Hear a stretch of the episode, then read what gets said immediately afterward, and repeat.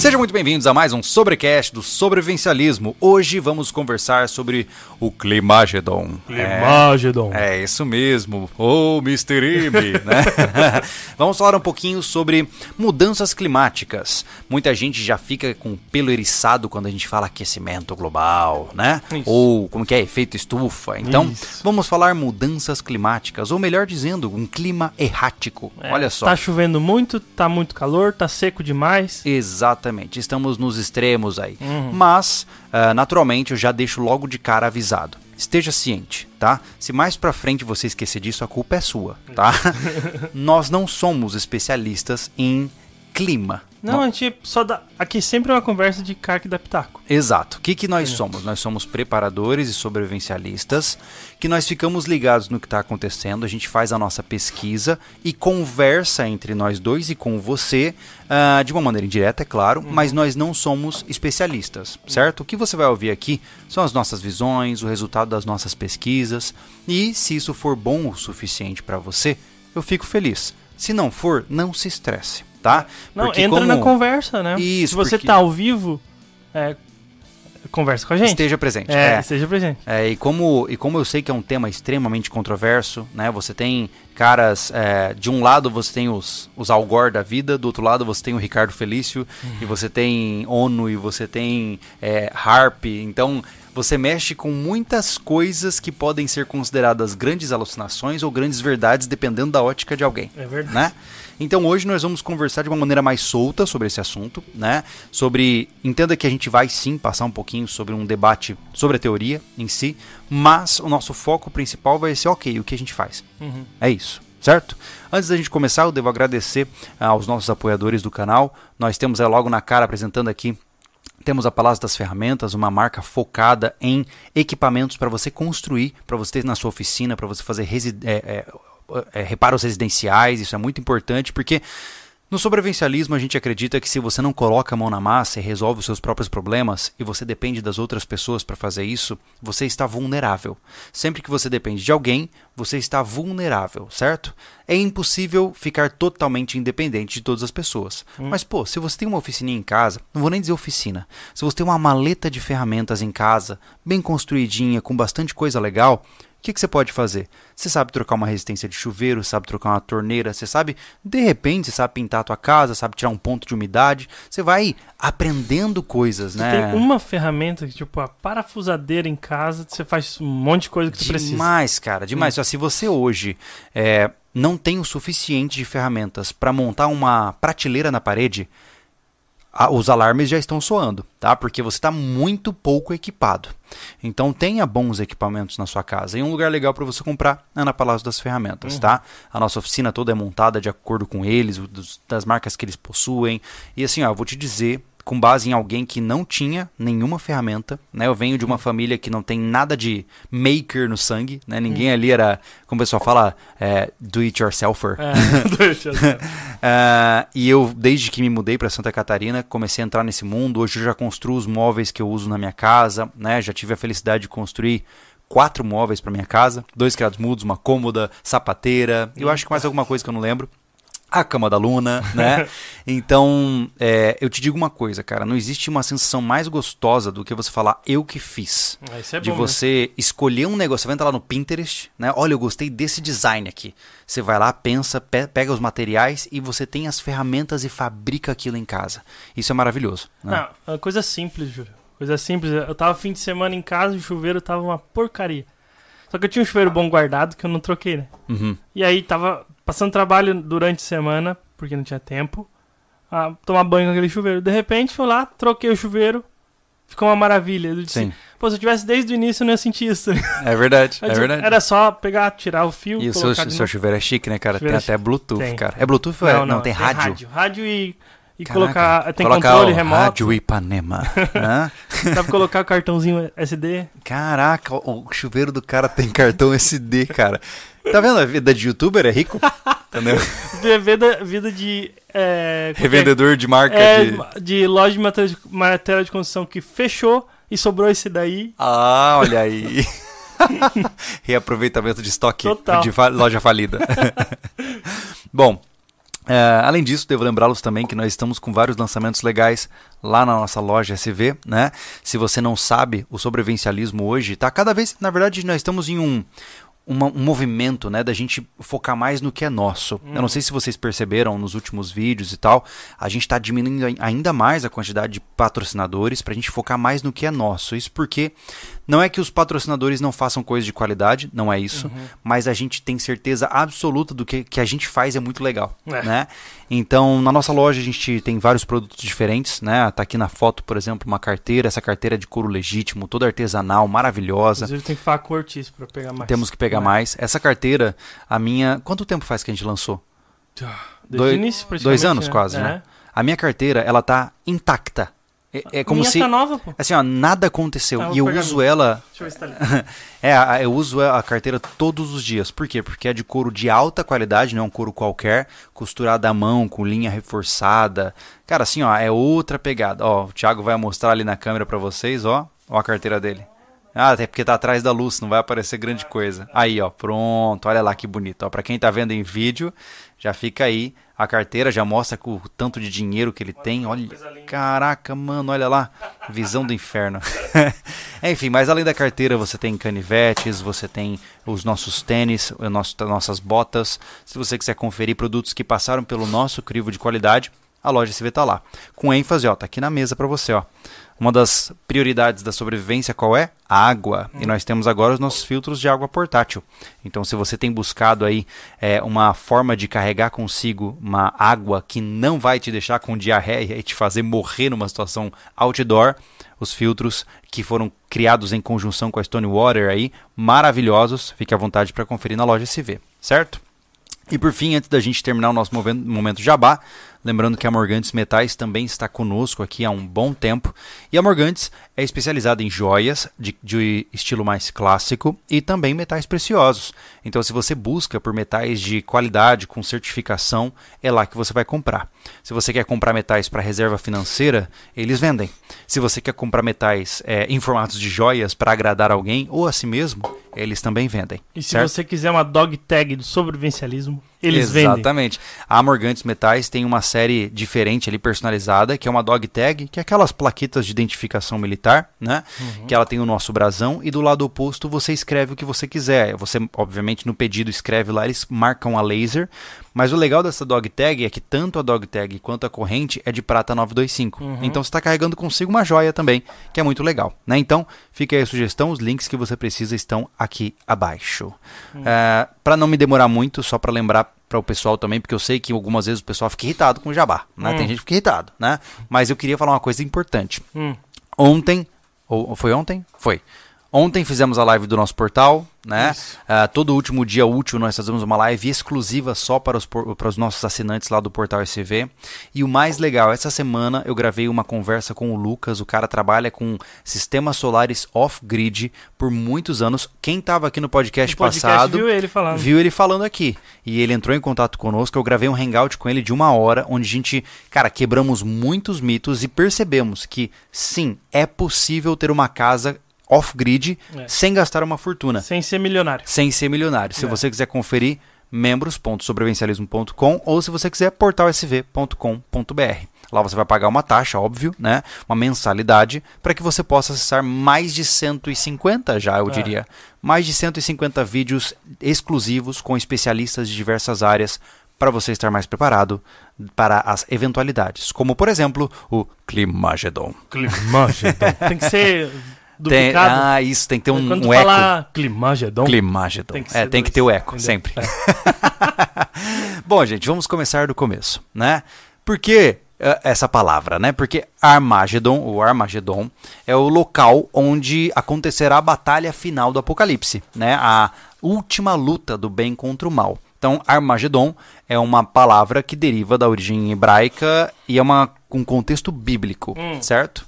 E o pessoal pegou essa palavra, né, Armagedon, arma relaciona-se a combate e Gedon de fim, né, uhum. uh, o combate final, e utilizaram Climagedon, né, ou seja, a ideia de você misturar o clima com o fim. Sim. E hoje eu imagino que todos vocês já estejam cansados de ver diferentes mídias e diferentes tretas falando sobre mudanças climáticas, né? Ah, o pessoal começou, antes de mais nada, falando sobre aquecimento, né? É, na verdade, o efeito estufa, né? Só que eu sinto que o efeito estufa ele, gerencia, ele, ele dá uma conotação equivocada, né? Por quê? Porque ele acha que tudo vai esquentar. Não. E nem sempre é, subir temperaturas está correlacionado com o seu lugar onde você mora ser frio ou quente. É né? verdade. Não, e eu- o, o que a gente tem que colocar aqui já no início, o efeito estufa, ele existe e ele é necessário, né? Por causa Uhum. que ele é o nosso cobertorzinho, É. entendeu? Porque se não tivesse essa questão do efeito estufa, os gases iam simplesmente pra fora. É, o efeito estufa ele nada mais é. É porque efeito estufa não é um problema, ele Não. é um fenômeno. Isso. né? Então, as- por exemplo, pra vocês terem uma ideia, nós temos do nosso lado nosso irmão gêmeo que deu errado, né? Vênus. Uhum. Vênus é um planeta que, em algum momento do seu processo evolutivo, eh, se tornou um planeta tomado por gases de efeito estufa a índices absurdos. E ele se tornou completamente inviável para a vida ou para qualquer outra coisa, porque ele foi o planeta que eh, virou a definição de efeito É, estufa descontrolado. Vênus né? agora só dá pra viver em volta dele. É, exato. Tá só, só, só boiando nas nuvens de ácido, ácido sulfúrico, né? Mas é, é interessante entender que existem fenômenos que são muito difíceis da gente compreender, né? É. E uma coisa que eu já jogo logo de cara, Uhum. né? A nossa ciência moderna, ela tem o quê? Ah, como metodologia científica. Vamos jogar alto, tá? Hum. Vamos jogar uns, vamos jogar 500 anos. Tô jogando alto, Uhum, bem, bem alto, alto. bem alto, Uhum. né? Vamos pensar que há 500 anos nós desenvolvemos ali, ah, desde os fundamentos básicos até o momento atual, como funciona a ciência, né? E infelizmente a nossa vida, a, a, a, vida humana que conseguiu coletar dados históricos é muito curta também, né? Hoje nós temos pouquíssima referência de períodos específicos, nós temos alguns marcos referenciais, como camadas de solo, temos lá a extração de tubos de gelo na Antártica, né? Aquela Uhum. coisa toda. Antártica. E, e o mais interessante disso é que a gente consegue ter uma ideia de como as coisas eram, mas nós não temos registros escritos de como as coisas eram, né? É uma diferença grande. Exato. Né? Não tem foto e vídeo no YouTube de 1303, né? Tudo é por estudo, né? Do que tu achar um Exato. fóssil, alguma coisa assim. E, naturalmente, é, eu acredito, e quem sou eu para dizer isso, mas já vou dizer, eu acredito que algumas vezes os nossos modelos de previsão comportamental planetária são um pouco prepotentes demais. Hum. Para quem acabou de começar a entender o que são dados e como controlar as coisas, eu sinto que é um pouco prepotente você projetar o comportamento de um planeta inteiro para as próximas décadas e séculos, sabe? É, a gente, a gente evolui numa, de forma exponencial, né, Júlio? Mas assim, conhecer o passado de- da forma que a gente conhece só tem, essa, só tem esse formato. Não tem como tu voltar lá e realmente Exato. presenciar isso, observar, né? É, então entenda que nós temos é, muitos, óbvio que nós temos muitos progressos, e eu não estou dizendo aqui que é tudo uma mentira, não, Não. levo por esse lado, mas eu sempre fico me questionando se nós, seres humanos, não achamos que sabemos demais. Porque nós temos a tendência a dizer que a gente entende tudo, né? Então se a gente colocar isso como espécie, a- o ser humano ele gosta de achar que sabe. É né? verdade. né? Senão a gente não existia, né, cara? Tá ligado, Sim, né? Mas a grande questão que eu fico me perguntando é que assim, ah, nós hoje vivemos. Olha, cara, eu acho, eu acho legal essa história. Ela tem uma correlação indireta com o que nós vamos conversar, Uhum. mas eu acho fascinante. Veja, desde a Revolução Industrial, é, na verdade antes, né, desde a é, existência da humanidade nos períodos mais é, estruturados, onde a gente já tinha cidades e tal, um dos elementos principais na construção da sociedade foi o carvão Uhum. né? O carvão foi aquele que ele mudou a trajetória da humanidade, porque ele propiciava uma queima mais satisfatória em uma maior temperatura por maior tempo do que a lenha convencional, né? E o mais interessante desse, desse processo da criação do carvão é que ele, é, ele potencializou as, as ferramentas a vapor, né, os mecanismos a vapor, depois ele potencializou tudo que a gente tem hoje. Até hoje nós temos usinas de carvão. Até hoje a humanidade queima carvão para poder gerar energia elétrica. É, Né? Qualquer ah, carvão, combustíveis fósseis, né? né? Exatamente. Então. Mas olha que coisa louca, assim, ó. Eu sei que é uma curiosidade aleatória, mas olha que interessante, né? Hum. Eu recentemente conheci um fato que eu fiquei impressionado por ele, né? Eu não vou lembrar exatas datas, tá? Mas houve um período, tá? Um período na evolução é, do nosso planeta que foi conhecido como período carbonífero. Hum. Neste período, ah, foi um período onde as árvores, as plantas começaram a criar madeira. Ou seja, elas começaram no processo evolutivo, surgiu a madeira. Tá? Não sei como, estou só super simplificando aqui. Né? Eu não sou Deus. e aí o que aconteceu? Ah, o elemento que decompõe qualquer coisa na humanidade são os fungos. Tanto que o planeta não é dominado por humanos e nem por insetos. Quem domina o planeta são os fungos. Isso. Né? Last of Us, né? É, ímpeto The Last of Us aí vai dominar, vai depois pegar a gente depois, né? Mas enfim. É, então o que acontece? Durante, quando as árvores, as plantas, os organismos é, de características de celulose, né, criaram a habilidade de fazer madeira, os fungos não sabiam, não tinham como digerir aquilo. Não havia uma adaptação de fungos para digerir madeira. E o que aconteceu foi que, segundo o que conta essa história, por 40 milhões de anos, toda e qualquer árvore que cresceu e caiu não se decompôs. Pe- pensa comigo, o que, que é 40 milhões de anos com toras e toras de madeira caindo umas sobre as outras sem se decompor? Impressionante, né? Eu não consigo. Não dá, não dá. Não consigo consegue visualizar, né? E aí, olha que interessante. Passou-se esse período e, naturalmente, a natureza se autorregula e os tais fungos começaram a consumir madeira, certo? Só que esta camada de madeira não consumida foi soterrada por sedimentos e tal, e ela é o carvão que nós consumimos hoje. Uhum. Então, olha que interessante. Hoje, grande parte da sociedade que roda a base de carvão foi criada com base na época que a madeira foi evoluída e não haviam fungos para decompô-la.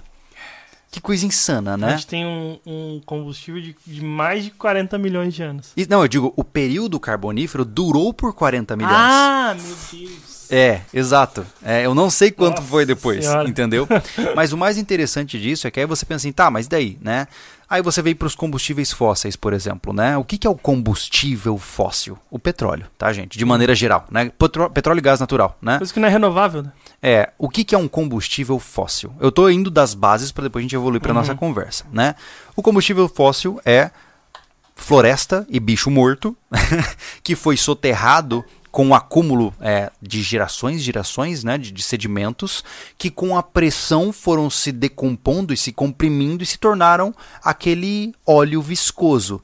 Esse óleo viscoso, conhecido como petróleo, é o que é processado nos mais diferentes é, níveis para gerar diesel, para gerar gasolina, para gerar parafina, para gerar um monte de outras coisas, né?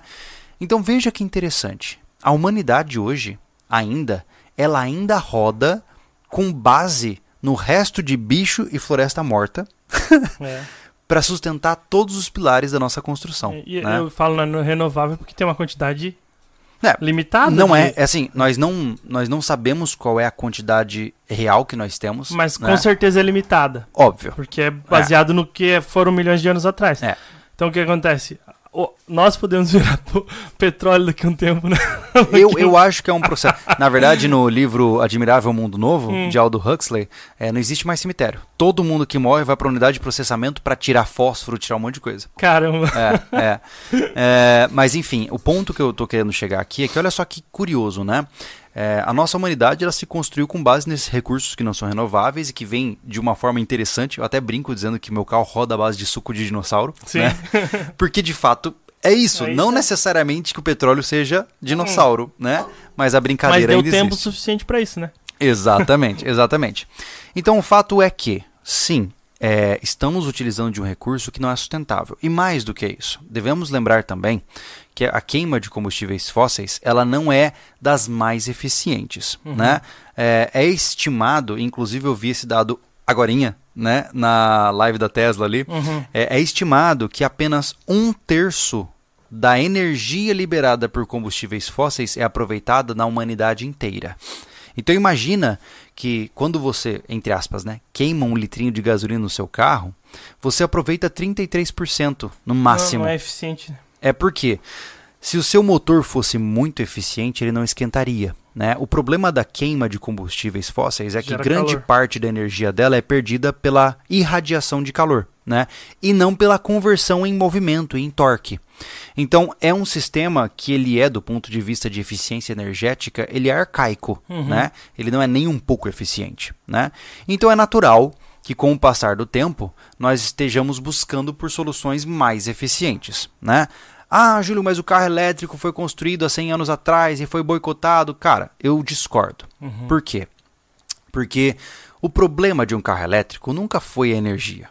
O problema de um carro elétrico são as baterias. Sim, foi armazenar essa energia, né? Exatamente. Então, enquanto a humanidade não for capaz de criar baterias é, que de fato mudem o jogo, né, nós vamos depender de combustíveis fósseis, porque a quantidade de energia armazenada num tanque de gasolina é incomparavelmente mais sustentável do ponto de vista de eficiência para um usuário do que um banco de baterias no momento atual.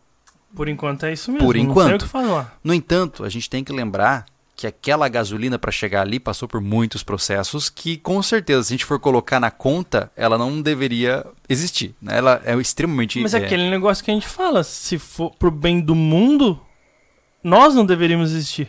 Ah, isso é verdade. Entendeu? É, Então, uma, for- uma coisa assim, ó, eu acho que é bom partir desse É. princípio, tá, gente? Nós não estamos conversando aqui para salvar o planeta. Se você quer salvar o planeta, vamos extinguir a humanidade. Exato. Na verdade, eu não sei bem o que significa salvar o planeta, né? Porque o planeta será engolido pelo Sol, que depois nossa estrela se apagará ou se colapsará, provavelmente numa estrela de nêutrons e aquela coisa toda, e eventualmente o universo atingirá o estado entrópico e deixará de existir. Não, mas se for, Né? for um pouquinho antes. é. Mas põe um pouquinho antes, pô. O planeta não se importa com você. Entendeu? Isso é verdade. Se ele decidir, e, e- é facinho, ele só faz isso aqui, ó. É, já vai era. 50 mil embora. Exatamente. Entendeu? Então, é- é- essa, essa, essa mentalidade que não Prepotência. Pega, É, isso que eu tô te dizendo, entendeu? Essa prepotência humana de achar que nós vamos salvar. Não, não. Assim, é fato que nós somos uma espécie que conseguimos mudar a ecologia global. Sim. Conseguimos, Sim. né? Nós conseguimos acabar com os oceanos, nós conseguimos destruir florestas, a gente tem o potencial e maquinário para isso, né? Mas dizer que nós somos capazes de eliminar a vida no planeta, eu acho um pouco Não, é, não. E- demais, E, aquele né? negócio que eu falo, eu vi que até, até falei que, que vi uma entrevista de um velhinho falando, né? Mas eu sempre falei, quem é apoiador antigo lá, dos grupos que foram excluídos, Uhum. sabe, a, a solução pra tudo, se você quer salvar o planeta, é uma coisa só. É, melhor não falar aqui. Melhor não falar aqui. Mas de fato, se você acha que você precisa salvar o planeta porque a humanidade está destruindo o planeta, vamos extinguir a humanidade. É, é o caminho É a mais única rápido. forma. É. Mas enfim, como nós não estamos querendo morrer ainda, Não. né? Nós nos deparamos com vários aspectos diferentes. A primeira coisa que a gente vai falar agora, especificamente depois de dar essa rodada gigante aí, né? Vamos falar de aquecimento global. Aquecimento, usar essa palavra, né? Tá. Ah, a primeira coisa que nós temos que entender é que existe um grande debate gigantesco, tá? Inclusive na comunidade científica, que ainda não chegou à conclusão se o, o, o aquecimento global ele é de fato antropogênico. Causado por- pelo humano. Exato. Ainda não há um bater de martelos dizendo, olha, a culpa da temperatura que está subindo é culpa dos seres humanos. É, esse é um salto que a gente não tem como saber. É claro que a quantidade de emissões de gases que nós fazemos é gigantesca. Sim. Mas é porque a gente também não está levando em consideração que quando um vulcãozinho explode, ele, ele regaça de emissão de gases, né? Quando um permafrost começa a zoar, ele também regaça de gases, né? Então, esse é o primeiro passo para entender, tá? Eu não vou dizer aqui que o aquecimento global é feito pelos seres humanos. E também não vou dizer que não é. Por quê? Porque não vale a pena entrar nesse mérito. É, e o esfriamento global. Também a gente não sabe, né? Exato. Segundo o que é dito, vamos passar pelo que falam, né? Uhum. O que falam é o seguinte, que independente de quem está criando esta mudança na temperatura a nível global, é, o problema é que isso causa um relativo desequilíbrio na ecologia e no comportamento de todo o nosso sistema, tá? Isso é novo? Não, não é novo, né? É, a gente tem que entender que o planeta sempre passou por desequilíbrios de temperatura. Nós vivemos em um período estável, mas estável em termos de olhos da vida humana, que é curta, É, né? Em 4,5 bilhões de anos tiveram muito. Exato, nós Muitos tivemos acontecimentos. Nós tivemos inúmeras eras glaciais, tivemos várias, é, eve- vários eventos de extinção em massa. Então o planeta Terra não é estável. A ideia de que o nosso clima ele é imutável e se a gente parar agora e desligar o carro Não. vai ficar tudo bem, isso não, não se Não, não aplica faz, à não realidade. faz sentido. É, Não faz sentido. É, Aquele negócio, a gente. Assim, ó. Essa culpa que a gente vê de, por exemplo, extin- extinguir um animal, até que faz sentido, sabe? sim. Só que assim, em, em movimentar o clima todo uma- da Terra é meio complicado, porque se tu for mais a fundo, por exemplo, tu faz a pesquisa sobre aquecimento global. Uhum. Tu vê tendências, vieses no, no- nos discursos.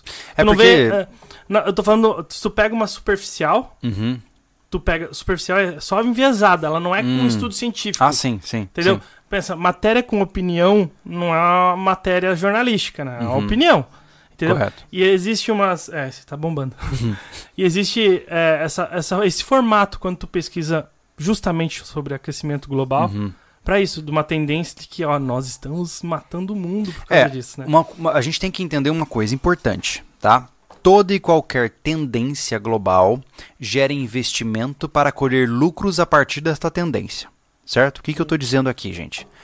Se a gente fala que o planeta está esquentando, isso ameaça espécies e ameaça a nossa existência, naturalmente haverão empresas que vão querer criar produtos para se aproveitar dessa tendência. E vira-se um ciclo que se retroalimenta. Afinal, empresas, entre aspas, verdes, vão querer promover uma cultura verde, Tó, certo? Total. Enquanto empresas que promovem ah, o oposto, ou seja, uma cultura talvez, vamos colocar extrativista, Uhum. Eles vão, diz- eles vão constantemente eh, dizer que as empresas verdes estão mentindo. Então existe um jogo de interesses gigante e de empresas que são infinitamente ricas. Né? Eu estava vendo uma. Eu, eu vi uma. Eu não sei se está certo, eu não lembro dos números, mas eu vi um cara no Twitter, Hum. coisa de Twitter, né? Tipo assim, se você guardasse mil dólares todo mês, desde a época que Jesus nasceu, até hoje você não tinha nem 10% da riqueza da Shell. Pra você ter uma ideia. Cara, É esse o nível da parada, sabe? Então, é assim, é- são coisas que a gente nunca vai entender. É, tá além da nossa compreensão, né? Uhum. E eu acho até bobo eu e você, dois Zé Mané, que não é nem uma vírgula na história, é, opinar sobre empresas multibilionárias. não adianta, sabe? Mas a gente faz. Não, a gente faz porque a gente é besta. Mas, mas o que eu digo é o seguinte, gente. É, nós temos que tomar muito cuidado com afirmações categóricas, porque para você ter uma certeza absoluta de algo que você fala, sendo que você não tem acesso aos dados, você tem que ser, sei lá, a mãe de Ná. Tem É. que ser um pai de santo. É Né? verdade. porque, como eu disse, quem é que sabe é, o que está rodando? Quem sabe é uma Shell da vida, Uhum. né? São os- as grandes famílias que dominam corporações trilionárias. É. Esses caras sabem o que está rolando. Sim, eles entendeu? dominam a economia. Não vamos Exato. falar de, de outras coisas. é- Exato. Eu tô falando da Nós- parte econômica mundial. Exato. Nós não sabemos. Nós, é, tudo que chega pra gente já foi mastigado por um telefone sem Milhões fio. de vezes. Entendeu? Que a gente pega o resquício, sabe? Então achar que você, desculpe, né? Um mero mortal que passará daqui 100 anos, ninguém vai lembrar de você nem de mim, né? Nem eu e nem você vamos ter acesso aos verdadeiros pontos que realmente interessam, né? O que nós temos que observar nessa história toda é o que chega e ter um olhar mais crítico sobre isso É. né? Ah, ô Tiago, o que você pensa hoje dessa vibe green, assim, Greta Thur- Thunberg lá, aquela coisa toda? Não, é, é- é viés de quem quer ganhar mais dinheiro, Júlio. Isso pra mim é total Uhum. verdade. Porque eu quando tu pega, por exemplo, um produto de uma empresa que tem uma É, orgânico. é, orgânico ou que seja ecologicamente correta, Uhum. cara, eles pegam uma porcentagem do que eles fazem, gastam com uma ONG que Uhum. cuida de folha no chão, Uhum. tá ligado? E eles têm o selo. Uhum. Ah, não é tão simples assim, Thiago, mas é. Entendo o raciocínio, sabe? E, e aquilo lá o cara acha que tá consumindo e salvando o mundo, tá ligado? É, eu- antes de mais nada, eu tenho um problema sério com a denomina- denominação produtos orgânicos, né? Porque, por exemplo, o meu uísque aqui, né? Eu tô tomando um passaporte barato. é, esse uísque aqui não tem o selo de orgânico. Logo, ele deve ser um plástico. É. né? então, assim, o produto orgânico, desculpa, mas se você come uma galinha que não é orgânica, ela é o que? É de borracha? Aquela, aquela que faz barulhinho lá. então, assim, ó, o termo já tá errado, Hum. né? Se você come algo não orgânico, você não digere, certo? então, talvez ah, foi um termo infeliz na minha É. concepção, né? Mas, enfim, ah, existe uma indústria muito focada nisso. E, e não tô dizendo que é ruim ou bom, tá, gente? Olha só. Eu, Júlio, Júlio Nerdola aqui, eu amo a ideia de carros elétricos. Eu sou apaixonado por carros, mas, de fato, do ponto de vista de experiência de usuário, os carros elétricos vão ser monstros em termos de potência e tudo mais. Na hora que a gente. Óbvio, se a gente não tiver um computadorzinho mandando a gente parar quando ele quer, né? Mas se eu botar um motor elétrico numa lambreta, eu vou voar e vai ser louco, porque é muito mais eficiente. Né? Então, eu acho muito massa essa transição de tecnologia. Tá? Eu não estou dizendo que é certo ou errado, eu só estou apontando os pontos como eles são. Né? Assim como você vê organizações culpando, por exemplo, a pecuária como grande parte do, do- da, da responsável pelo aquecimento, né? Do, do efeito estufa e aquela É, coisa cara, toda, né? a- até eu fui pesquisar. Quando eu tava pesquisando sobre o assunto, pra poder ter alguma coisa pra falar aqui, eu me deparei com o site da ONU e umas dicas, né? Uhum. E, pô, tem, tem dica que vale, que não eu falei, vale pra tudo na tua vida. Uhum. Aquela, por exemplo, consuma menos. Óbvio. Entendeu? Se eu É. gastar menos, tá bom. É, pô, reduza, reuse, recicle, sabe? Uhum. É o que eles falam. Legal. Porque isso serve pra qualquer coisa na tua vida, é útil pra ti. É genérico. Só que daí vem a ONU, que seja, não importa se eles têm relevância ou não pra você, eles têm relevância no mundo. Sim. Entendeu? É, Você negar a autoridade Pra- de uma entidade não nega a existência dela É, e a influência dela. Não, não é né? nem questão da É. autoridade, é questão de que ela tem uma, uma voz muito forte, né? Autoridade. É. É. Aí o cara pega e fala assim, é, nas dicas do que, que dá pra melhorar a questão do climática mundial, troque o seu carro por carro elétrico. Que porra é essa? Do nada. Do nada, Do meu. nada. Tendencioso tipo isso, assim, né? venda o seu Jordan e compre um Azix, tá ligado? É. Tipo, do nada. Caramba, meu. Aí depois a outra dica, ó, consuma mais vegetais. E aí, o que acontece? Ele tem a dica e tem o porquê da dica, né? Aí é assim, ah, porque a pecuária, a questão de, de Uhum. animais, cria- grandes criações, é, é, facilitam o, o aquecimento global do É que assim, What? é que acontece, cara. É, ai, é um assunto tão difícil, né, cara? E eu, eu sei que vai ter crítico pra tu quanto é lado do nosso papo, mas eu tô fazendo o meu melhor aqui. Hum. É, o que acontece? Do ponto de vista, sempre pensando em eficiência energética, Aham. tá? Criar gado não é algo energeticamente eficiente, Tá. certo? Top. Do ponto de vista de quanto de proteína você tira pelo quanto de insumo que você coloca Aham. tá? Isso é indiscutível, é matematicamente provado que a carne de gado, por exemplo, ela é extremamente ineficiente porque você bota muita coisa para colher muito pouco, certo? Então, tu tem, ah, por exemplo, a digestão dela, tu gasta muito energia pra um- ganhar. enfim, mas não né? tem essa. Exato. Só que assim, Não vai nesse por mérito. outro né? lado, se a gente levar por esse, por esse mérito, Hum. O certo é todo mundo comer insetos. É. É o primeiro passo. Ou seja, insetos são os de melhor retorno energético que nós temos. Uhum. Eu já fiz um vídeo an- antigo aqui no canal. Sim. É, a gente já comeu tenébrio, comeu barata, aquela coisa toda. É, agora, se eu não me engano, eu vi no Brasil alguma coisa diz que tá chegando a farinha de grilo também. É. Mas assim, você quer falar de eficiência energética? Você vai ter que recorrer a uma dieta que talvez você não queira Pois é. né? Agora, a minha preocupação é, por exemplo, vegetais, né? Tem até no, no Yellowstone fala é, isso, né? Pois é. É, ah, não, mas vegetais são mais saudáveis. Cara, só para você arar uma terra, você destrói o solo, Exato. né? Você mata muita coisa no processo, né? Então, é, e, então existe- existem muitos poréns, muitos, sabe, inúmeros. Os carros elétricos são maravilhosos, são, mas por outro lado, é, tá vendo agora várias, vários documentários mostrando a exploração de cobalto lá no Congo, que tá tem para você andar com o teu Tesla chique, tá tá criançada lá de 8, 10 anos de idade extraindo cobalto na mina.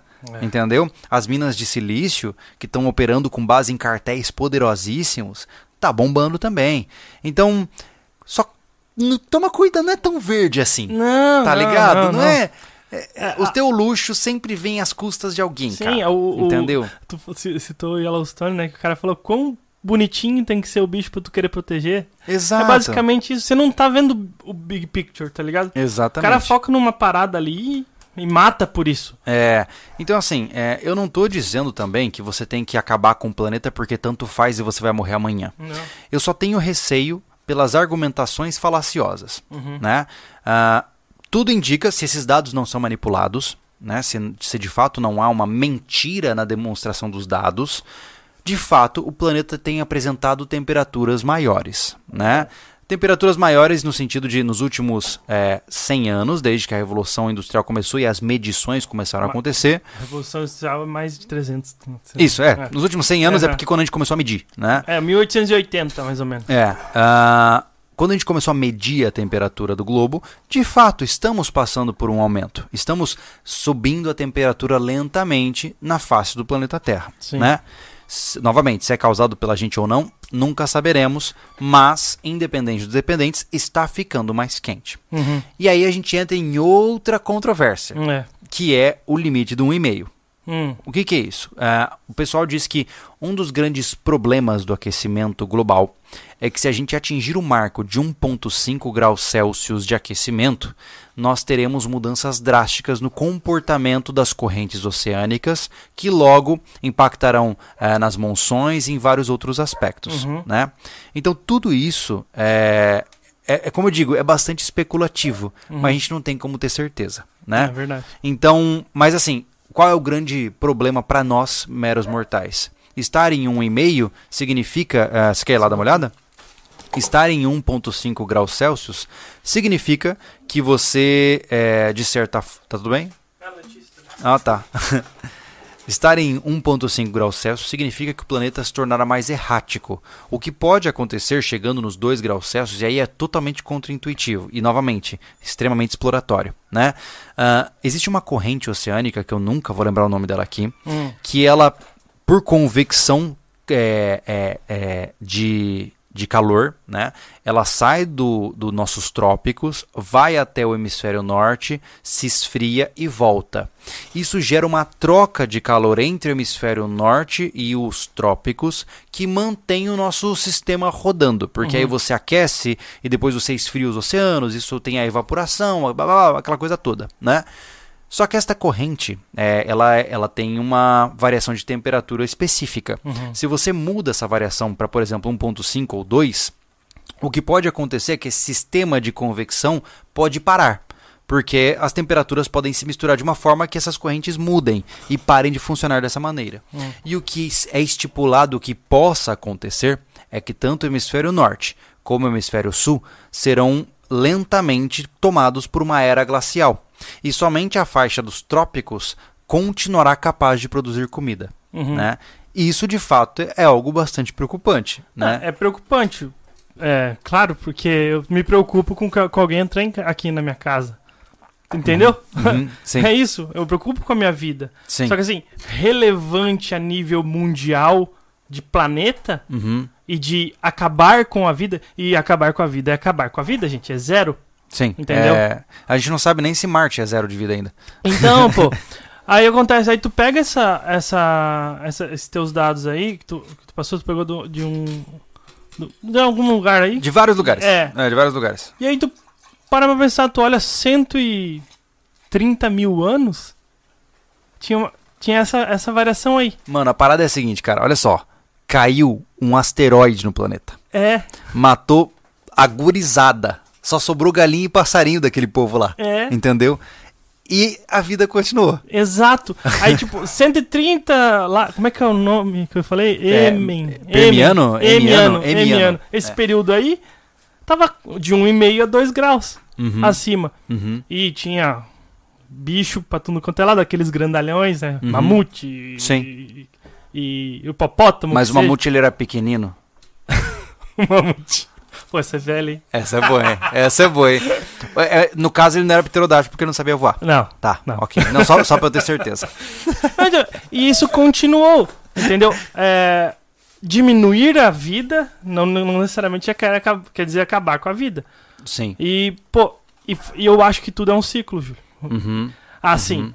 É, não, não, quem sou eu pra duvidar de qualquer coisa, mas uhum. já aconteceu e agora tá acontecendo, mas a gente tá mais evoluído tecnologicamente e pensa que a perda é muito maior, Sim. entendeu? É que agora a gente tá consciente de que o, o estar vivo é morrer. É. E muitas espécies se criam e se, se, se é, extinguem Isso, rapidamente. Isso, É. sem saber disso, né? Exatamente. Então, É, essa é a preocupação, mas aí daí pra pular que a culpa é minha e tua, como é que Ah, a gente vai saber, cara? A dívida histórica. Quem mandou seus pais é, andarem de carro? Não, mas aí fica difícil, né, do cara É pensar muito nesse tipo difícil, coisa. né? É. Mas o mais importante é entender que esses movimentos, é, agora entra um ponto importante aqui, né? Eu, eu quero falar sobre totalitarismo governamental, mas antes de entrar nisso, vamos para os superchats. Vamos, vamos ver aqui. Deixa eu pegar aqui o... O chat está muito alucinado ou tá todo mundo tranquilo? Só para eu saber bem. o clima. Tá é, todo mundo bem. então tá bom. Porque algumas vezes tem uns caras que causam terror, É né? quando passa de mil. Ah, É entendi. quando passa de mil vem gente que não costuma. Ah, tá. Nós É. estamos com quantas pessoas? 600 e... Ótimo. 600... Sejam 50, bem-vindos. 650. Legal ter vocês Ó, aí, o gente. Kleber Cruz mandou apenas esclarecer pelo ótimo Net Trucker ACV recebido essa semana. Olha aí. Fora isso, fica um super chat de agradecimento ao SV pelo trabalho. Obrigado, Kleber. Valeu. Obrigado, cara. Muito legal. Radam Radamés Benácio. Olha o homem aí. Boa noite, SVs. Cheguei atrasado porque acabei de fazer a praia do cassino ida e volta em pouco mais de uma hora. Meu respeito a vocês dois, foi uma longa jornada. Ele fez no simulator. No Flight de- Simulator? é, de avião. Legal. Aí fica fácil, né, Radamés? O Kleber novamente. Vi, vi essa semana que os famosos canais de Veneza secaram. Se não estou enganado, a previsão era que Veneza seria inundado. O que acham disso? Eu não estou sabendo disso. Eu não, não tô informado, É, tá? Não, não tô posso informado pra poder opinar, infelizmente. É. O Davis Ramos. Só pra dizer que sou fã dessa galera. Abraço. Valeu, Valeu. Davis. Obrigado pela força, cara. O W. Eloy. Boa noite. Chegaram a ver os vi- os- o vírus zumbi que foi encontrado na Sibéria pelos Estados Unidos? O vírus foi encontrado por causa do degelo de um lobo de 48 milhões, MI, né? De anos. Hã? Cara, assim, ó, uma coisa eu te digo, tá? Milhões de anos. É a respeito do a respeito do permafrost, né? Só para vamos, vamos entrar nesse ponto que é interessante, tá? Tem uma parada aí que é interessante de a gente conversar disso aí, cara. Hum. E que parece saído de filmes de Indiana Jones, mas é potencialmente perigoso. O que acontece? Nós temos a gr- grande parte do nosso terreno congelado, especialmente Sibéria, a parte superior da Rússia ali, aquela coisa toda, Uhum. Canadá. Tem muitas áreas que são conhecidas como permafrost. O que, que é permafrost? Perma de permanente, frost de gelo. Isso significa que é uma terra permanentemente congelada. Tá. O que é mentira porque nada é permanente, Uhum. né? Vamos pensar assim, temporariamente congelada no período em que nós conhecemos ela como terra. Uhum. Podemos colocar dessa forma. Mas enfim, qual é o problema da perma- permafrost? É que a permafrost ela foi congelada aos poucos e ela ab- abriga dentro da massa de terra congelada coisas que foram congeladas há milhões de anos atrás, né? Inclusive, há um tempo atrás resgataram, por exemplo, um mamute com até com os pelos ainda, E era né? pequenino. isso? Ah, esse não sabia voar, não. Não? É, não, não. Ele tentava, cara, tentava. Pelos fósseis ali deu pra ver. Mas, mas, ou seja, é, é possível que nós tenhamos é, vários, várias bactérias, vários vírus, Uhum. vários elementos orgânicos que estão aprisionados neste gelo há milhões e milhões de anos, e com o aquecimento do planeta e o derretimento de camadas do permafrost, essas bactérias saiam de dormência, se é que podem fazê-la, Uhum. e comecem a propagar-se em um mundo onde não possuem mais ah, predadores. Entende? Hum. Então existe um risco real disso. Existe um risco de um vírus chamado, sei lá, Azoline SV, é um esse vírus um vírus muito peri- mortal. perigosíssimo, entendeu? Perigoso. Sair do meio do gelo e começar todo mundo a agir que nem mané, cara. Exato. Já pensou? Vou deixar você emburrecido. Idiocracy. Ó, o Marcos A. Pessoal, a energia nuclear não supera isso tudo? A fusão sim, mas não tem como. Não, a energia nuclear supera tudo, na minha concepção. O problema é que nós tivemos um pequeno incidente, conhecido como Chernobyl, né? É. Que vai demorar 24 mil anos para deixar de existir, né? E esse incidente, ele fragmentou a credibilidade da energia nuclear no planeta, né? Total. É, eu confesso, tá? Que na minha visão de leigo, é, eu prefiro muito mais uma usina nuclear do que trocentos mil painéis e é, geradores eólicos.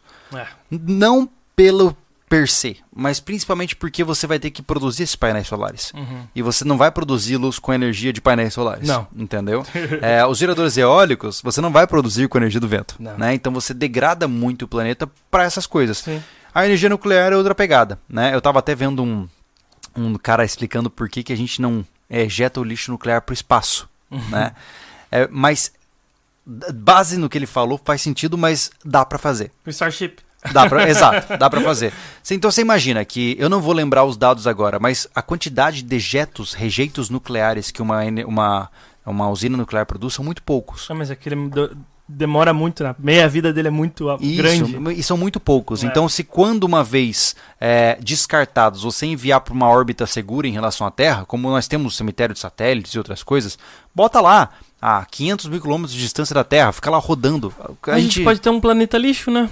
Já temos, né? Já que a gente É. manda, a gente manda, manda aqui no sistema solar, tá ligado? Ah, manda Entendeu? direto. Fala pra Júpiter. Fala lá que você tá com essa crista levantada. Starship. É Fossa espacial. Ai, ai. Ó, o Thiago José, opa, galera do Zap Zap Extreme Pro Player Plus Plus. Beleza? Um silêncio pra você. Top, mano. É Plus, plus pra você também, mano. Isso aí. Marlon Rimura, que tava me xingando que eu não lia, mas tem uma ordem a seguir aqui. Aham.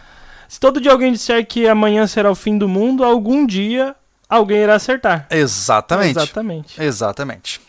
O Anão Guerreiro de Jardim perguntou, eu agradeço muito o superchat, só que isso aí a gente não vai responder. Só me fala, porque a gente Ele deixa. perguntou sobre recada- recadastramento. A gente pode falar. O que a gente, não, a gente Ah. não vai falar naquela vibe que a gente falou no portal, né? Sobre recadastramento das armas de fogo para a Polícia Federal. Gente, eu não sei o que fazer, Ah, certo? boa, altas respostas. Essa é a minha É, resposta. Faça o que você tá? achar melhor. É, todos os, os amigos e produtores de conteúdo, ninguém sabe o que fazer, É. tá todo mundo perdido e cada um vai encontrar os meios que os tornem mais felizes em relação a isso. Eu não tenho como ir além disso, tá? Uhum. Próximo. Ricardo Ribeiro, pessoal, vocês são tops demais. Meus parabéns pelo trabalho. Vocês viram a notícia da OMS sobre o novo vírus que está rolando? Todo ano tem isso, né, cara? Cara, tem, tem uma data comemorativa. Desde o novo que eu vírus. sou gente, eu chego no médico com o nariz correndo, ele fala que é virose. É, É só não ler o nome, entendeu? Podia ser virose 1, virose 3 e assim vai virose 895. mil. Exato, exato. É, isso faz parte da nossa vida e só vai piorar porque nós somos um mundo globalizado onde o vírus que surge lá na Tanzânia chega em mim em três horas. Exato. Entendeu? Ah, inclusive a ONU dá uma dica muito boa. É, Revise o seu transporte. revisar, É, dá explicação. ver se o pneu tá cheio. aviões, aviões gastam muito combustível fóssil. Tá. Ah, Entendeu? entendi. Então pare com aviões, entre em Tá. trens. É, é isso que eu acho massa, assim, ó. É, Que lobby, né? é que nem aquela parada que rolou do, do Davos lá. Hum. É, todo mundo falando pra salvar o planeta e diminuir as emissões, mas todo mundo chegando de jatinho. Ah, pois é. É uma parada que eu acho muito. Ah, mas Júlio, eles são líderes globais. Mas, mas, E daí? mas e daí? E daí? Você não tá Ah, falando pra eu vai pa- remando, Você não desgraça. tá falando pra eu parar de andar de carro? Então por que, que você tá usando esse jatinho? Vai sabe? remando. É, é complicado. É aquela clássica, você não terá nada e será feliz. Hum. Né? Então, eles vão ter. Você Exato. não. É, você não terá nada. Lembre-se, você. Eles vão. Tá? Então, vamos passar pro, pro comportamento estatal perante Vamos, vamos. apocalipses. É, uma coisa que eu percebo, gente, é que assim, ó, se você observar os cenários, principalmente mais modernos, quando você tem uma crise global, né, seja uma guerra, seja uma pandemia, seja qualquer, até um desastre natural, o que acontece é que você tem uma tendência ao Estado tomar conta.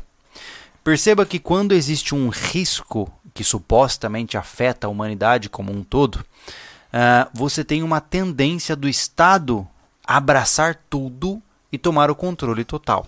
Né? Por exemplo, né, agora utilizando uma série que o pessoal está comentando muito, que é The Last of Us, por Uhum. exemplo. Lá você Aconteceu vê isso. que é o governo totalitário, né, que de fato é, é- domina tudo, Uhum. né? Ah, no processo pandêmico que tivemos em- no Covid-19, né? Como eu disse, é, eu não estou aqui falando da pandemia e da seriedade da doença, eu não estou descredibilizando pessoas que perderam suas vidas por conta do Covid, mas eu achei inadmissível as pessoas baterem palmas para o Estado fechando lojas, para o Estado até mesmo. Pô, o governador de São Paulo falou que estava vendo monitoramento de uso de celular para saber se estavam obedecendo quarentena. Hum. E assim, ó, e o pessoal aceitando isso. É, Uma, né? coisa, uma coisa que. Essa falta de, de discernimento, eu falava bem. Pode ser meio agressivo isso, falar isso, mas é, é, cara, pô. Tu não sabe como é que o Estado funciona, ele só tende a ser grande. E quanto mais tu dá permissão pra ele, ele não devolve mais isso. É, Entendeu? Quando ele tem essa permissão, é, é para sempre. exato. Entendeu? É, aconteceu na pandemia, que, tipo, desde prefeitura já tava Uhum. tomando conta, entendeu? Sim. Só que esses que batem palmas são os mesmos que hoje, por exemplo, vê, ah, tá muito violenta a cidade, tem que fazer toque de recolher. Isso pra mim, cara, é de um absurdo tão grande, É horrível, né? sabe? É horrível. Como é que você dá poder ao Estado dessa forma? Porque você você tá se, Mas, ô, se Thiago, deslocando da olha- de ser a consequência disso. olha a conversa de bar direto, cara. É, que é, ah, pra mim tinha que ter pena de morte no Brasil. Pois é, cara. Cara, deixa eu explicar uma coisa pra você, tá? Se você dá o poder para o Estado matar alguém, você dá o poder para o Estado matar você. É, isso mesmo. Aqueles que falam assim, ah, a polícia tem que atirar mesmo e não precisa responder processo, sabe o que pode acontecer? Você pode ter um vizinho, um policial corrupto, que se incomoda com você e pega a birra de você. Ele entra na tua casa, dá três tiros em você, bota um, um- um saco de cocaína na tua mão e pronto. E É. tá tudo bem, ele resolveu o problema dele. E- Por quê? Porque ele tem um mecanismo estatal que o suporta para isso. E, e esse Entende? mecanismo, e, entenda, a gente não tá dizendo que todo mundo é corrupto. Não, não. Mas é que é isso, é, você pega só essa Mano, parte. olha só, entendeu? dinamite serve para extrair minério e para explodir pessoas. Exatamente, É cara. a mesma coisa. Então, não terceirize as suas coisas para o Estado, porque ele vai usar como lhes convir. É. No momento que você aí aceitou que ele, que ele fechasse as portas do seu negócio é, por conta da pandemia, ele vai fechar as portas do seu negócio quando lhes convir. É. Quando eles acharem um motivo interessante o suficiente, eles vão fechar a porta do seu negócio de novo. É. Por quê? Porque você permitiu na primeira vez. Aí você né? fala, criminoso tem que se ferrar.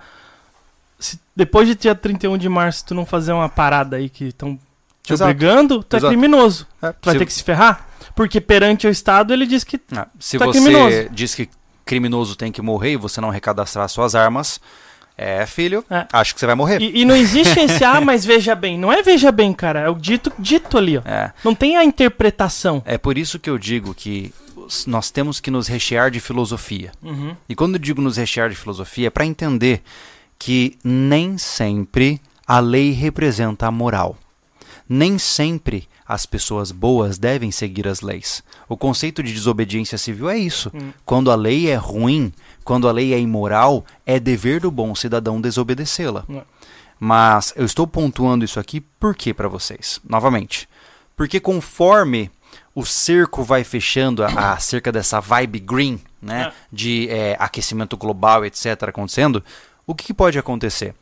Pode acontecer lentamente ou abruptamente uma um aumento na quantidade de leis relacionadas ao meio ambiente, uma restrição cada vez maior na produção. Vou te contar um caso. Ah, eu tenho, eu não sei como é que tá hoje, fazem cinco anos que eu soube disso, tá? Uhum. Um vizinho lá da fazenda que eu gostava de acampar em Mato Grosso do Sul, tá? Ele te- criava vaca, né? E o que, que ele fazia? Ele criava vaca e quando a vaca estava grande, ele abatia a vaca e vendia para os vizinhos e para uma comunidade que morava ao lado. Tinha uma comunidade de pessoas, é, Sucuri o nome da comunidade, lá para a região de Terenos, em Mato Grosso do Sul, para quem referencia geograficamente. Ele vendia esse gado para esse povo lá, porque era muito mais barato, era mais fácil. E aí, alguma alma penada denunciou ele. E aí foi lá a vigilância e constatou que ele abatia as vacas em uma cozinha que não era industrial, que não, não tinha os requerimentos adequados, meteu um processo ferrado no cara, o cara nunca mais conseguiu criar nada na vida dele. Aí você fala assim, ah, Júlio, mas é pela saúde. Tem certeza? Tem. Tem certeza que é pela saúde? Talvez seja, mas talvez não seja, É. sabe? Então, o que pode acontecer quando se trata de é, cada vez mais essa restrição, por exemplo, para mim, tá? É uma coisa muito pessoal minha. Uhum. É, eu entendo os motivos coletivos, mas para mim é inadmissível eu ter um carro e não poder utilizá-lo porque é o dia do meu rodízio. Ah, Eu não, eu não sei como eu não sei como alguém vive com isso. Eu acho que Eu não Ô, Thiago, consigo. assim, ó, eu vou te dizer, cara, é como eu disse na minha live, eu digo aqui também, eu acho que eu tô condenado a, a, a morrer por, sei lá, um dia um furgão preto parar na frente da minha casa e me leva embora. É. Porque eu não me dobro essas coisas, cara. Eu não, eu não consigo compreender eu pagando um carro, e eu já tô pagando um carro 800 vezes, né? Tipo IPVA, eu pago pedágio, aquela coisa toda. Tu não tem um carro, né? É, o carro não é meu, É. né? O carro não é meu, nunca foi, É. né? Mas enfim, ele tá lá no meu nome, pelo menos figurativamente. E ainda assim, além de pagar toda essa tonelada de coisa, eu não posso sair com ele em um dia determinado. Não, não, não dá, não dá. Aí pra mim já é, é sobrepõe a minha capacidade de compreensão, Existem sabe? coisas que. Eu até hoje comentei lá na teia, né? Uhum. Tem coisas que eu fico, eu fico meio bugado, sabe? Quando tu fala isso. E se eu começar a pensar que existe realmente a realidade da- de uma pessoa que é assim, que tem, às vezes, tem dois carros, que seja por causa de um rodízio. Pois é, cara. Eu, assim, é, Não, eu já- realmente não sei explicar o que eu sinto. É um. Eu, é um tilt, dá um choque na minha É um cabeça. choque. É, é, eu, eu penso assim, não é neste mundo que eu quero viver. Não, Essa não é a sensação sentido. que dá. Pra É. mim, assim, se fosse, eu estaria, sei lá, morto. Entende? É, É isso. exato. É, Ainda, é, bem, ainda bem que eu não nasci nesse local. é, mas assim, por outro lado, é, Com essa mente, né? essas, essa, é, esse, vamos colocar assim, esse, essa, esse gretanismo, essa tendência ao mundo verde, ao mundo orgânico, ao mundo é, sustentável do ponto de vista comercial que é dito, né? Ele vai trazer cada vez mais desafios para quem valoriza sua própria individualidade, Uhum. né? No- nós já temos muito disso. No Brasil você já tem leis ambientais extremamente rígidas. Extremamente. Nós temos um, um- um conhecido que veio aqui, conversou conosco, que veio da Nova Zelândia, Uhum. e ele fala: Cara, é, e se você estiver na live e quiser se identificar, fica à vontade. É, você compra uma- um sítio na Nova Zelândia, você faz o que quiser. Se tem um riacho no sítio, você quer fazer açude, quer fazer. Não interessa a ninguém o que você está fazendo lá. Aqui, meu amigo, você tem um terreno que você comprou, você não mexe, você não tira uma árvore dele se você não tiver permissão adequada. Se você tiver uma zona de mata nativa e que você quer tirar porque você quer fazer uma criação, não, não faça. Cara, Sabe? olha só. Eu trabalhava numa fábrica de gesso. Uhum. A fábrica de gesso é o que, que ela tem? Ela pega o gesso, mistura com água e coloca numa forma. Tem esse processo. O gesso, ele tem um derivado lá, tem na composição, tem enxofre, tem uma cacetada de coisa. Eu não vou nem entrar no mérito do descarte, Uhum. que foi uma, uma, uma estratégia política e, e, e comercial muito grande lá em Florianópolis. Uhum. Entende? Foi essa estratégia muito. E eu não quero nem chegar nesse mérito, tá? Uhum. Chegou lá a prefeitura. Não não é prefeitura. Enfim, quem, um fiscal lá, Uhum. um prepotente que acha que é Deus. Um monte de fiscal que acha que é Deus, né? É. Caga do mesmo jeito que eu. Dá um pouquinho É. de autoridade e o cara vira o Não. dono do mundo. Não, eu nunca consegui lidar com isso, tá? Aí chegou lá e mandou parar tudo. Parar tudo, parar tudo. Que que é isso? Ah? Aí mandou parar, vocês têm que parar. disse- Aí depois passou uma pessoa mais educada. tal. Resumindo, o que acontece é que a gente secava as placas no secador. Uhum. E, segundo eles, aquilo era poluição atmosférica. Tipo, secar gesso com água Isso, gera poluição atmosférica. é. E aí começaram a contar Mano. por causa que tinha uma escola perto, porque atrapalhava isso e aquilo. A gente puxou isso tudo, puxou a escola, declaração da escola, do diretor da escola, que, que a escola visitava lá pra ver processos legal, Aham. sabe, as crianças e tal. Aham. E não deu em nada, simplesmente a gente foi multado, Que loucura. entendeu? E legalmente não era pra continuar com lá. Mas, mas o Thiago, é, essa. é, por isso que eu falo, cara. O problema é que o povo não percebe, cara, é, as pequenas coisas sendo impactadas pelas grandes coisas. Entenda que toda essa vibe, hã? toda essa vibe de preservação ambiental e etc, o que, que ela vai gerar? Ela vai gerar leis, certo? Quando você tem uma tendência global a salvar o planeta, isso vai gerar motivações políticas para salvar o planeta, dentro do que eles consideram salvar o planeta. E qual é o problema disso? Por exemplo, hoje, caso você não saiba, se você tem um riacho, como eu falei anteriormente, passando no seu terreno, e você fizer um açude é, puxando água desse, desse riacho é, e não tiver autorização, você vai se ferrar. É. Tá? Se você desviar o curso de um riacho para fazer um açude e voltar, você vai se ferrar. Tudo que você faz tem que ser documentado. E isso é um fenômeno que acontece por conta de todas essas visões de salvar o planeta. Estou dizendo que elas são inúteis? Não? Não estou. Eu só, só estou dizendo para você que nós temos que estar preparado para nos adaptar a essas coisas, tá? E imagine que se isso afeta alguém do campo, imagine o quanto afeta na cidade. Sim. Né? É, o que a gente quer realmente dizer é o sobrevivencialista, como sobrevivencialista, por conta desse, de todo esse discurso, independente certo ou errado, independente, há uma consequência de totalitarismo é, Exato, exato. Então o que acontece? Vamos falar de sobrevivencialismo, né? O que que um sobrevivencialista quer? Ele quer produzir, produzir seus próprios recursos, certo? Com a narrativa de. é, é, com a higiene sanitária e com a narrativa de poluição e etc, etc, por exemplo, você não pode ter um galinheiro numa zona urbana, certo? Logo, você, como sobrevivencialista, não pode ter ovos feitos em casa por conta de uma lei. Assim como, né, como todo o resto, se você quer criar determinados tipos de animais, você vai se deparar com leis que, se você não bater os requerimentos mínimos daquela lei, você pode ser multado severamente por ela. E o que, que isso afeta? Você não pode produzir os seus próprios recursos. Né? Então, entenda Afeta que. na tua autossuficiência. né? Exato. Um pilar do é isso. E mais do que isso, te afeta na tua vida financeira pesadamente. Uhum. Não, cara, não há nada mais aterrorizante do que multas ambientais, cara. Não, Elas são pesadíssimas. Então, cai. Cai. é, exato. Então o que acontece?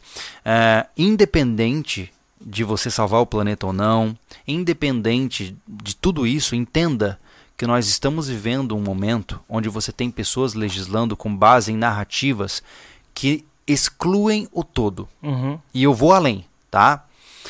As leis que você tem hoje, que são redigidas hoje, elas estão sendo criadas por representantes políticos que nasceram na década de 80 e 90 Uhum. talvez até 70. Né? Tem uns mais dinossauros de 60 também. Mas o fato é que o grande corpo político que nós temos hoje é composto da década de 70, 80 e 90. Uhum. São pessoas nascidas nessas décadas, certo? Décadas das quais o extrativismo ainda era fortíssimo. né? Não havia tanta preocupação com educação ambiental. Agora imagine, imagine ah, as crianças que estão sendo criadas na década de 2010, por exemplo. Ou seja, jovens que nasceram entre 2010 e 2020 se tornarão ativos politicamente lá por 2040, 2050, provavelmente. Então, imagine que se o mundo já está, e desculpe o termo, mas é a melhor forma que eu posso eh, definir, se o mundo já está afrescalhado, imagine como ele estará. Veja, ele está afrescalhado com gerações da década de 80 e 90. Imagine quando a geração 2000 e 2010, que foi criada já sobre essa série de narrativas, começar a agir politicamente. Uhum. O que, que vai acontecer com esse planeta, Pois cara? é. Então, eu só estou dizendo isso para que você esteja ciente para perceber o macro, É. que vai muito além das suas pequenas concepções, sabe? É, o... eu só vou parar um pouquinho só pra falar. O Thales Barbosa falou no chat. Ele, pessoal, tudo bem discordar, mas antes de mais nada, tem argumentos mais embasados, melhores. Queira ou não, vocês são influenciadores e isso só- não fica só numa conversa de bar. Ô Thales, o que a gente tá falando é a nossa opinião mesmo. Isso. Entendeu? É. mas independente, independente, oh, desculpa, mas independente do que você acha certo ou errado, e se você tem uns, alguns argumentos que refutem qualquer coisa que a gente tá falando, a gente, no início do podcast a gente já falou, entre na conversa.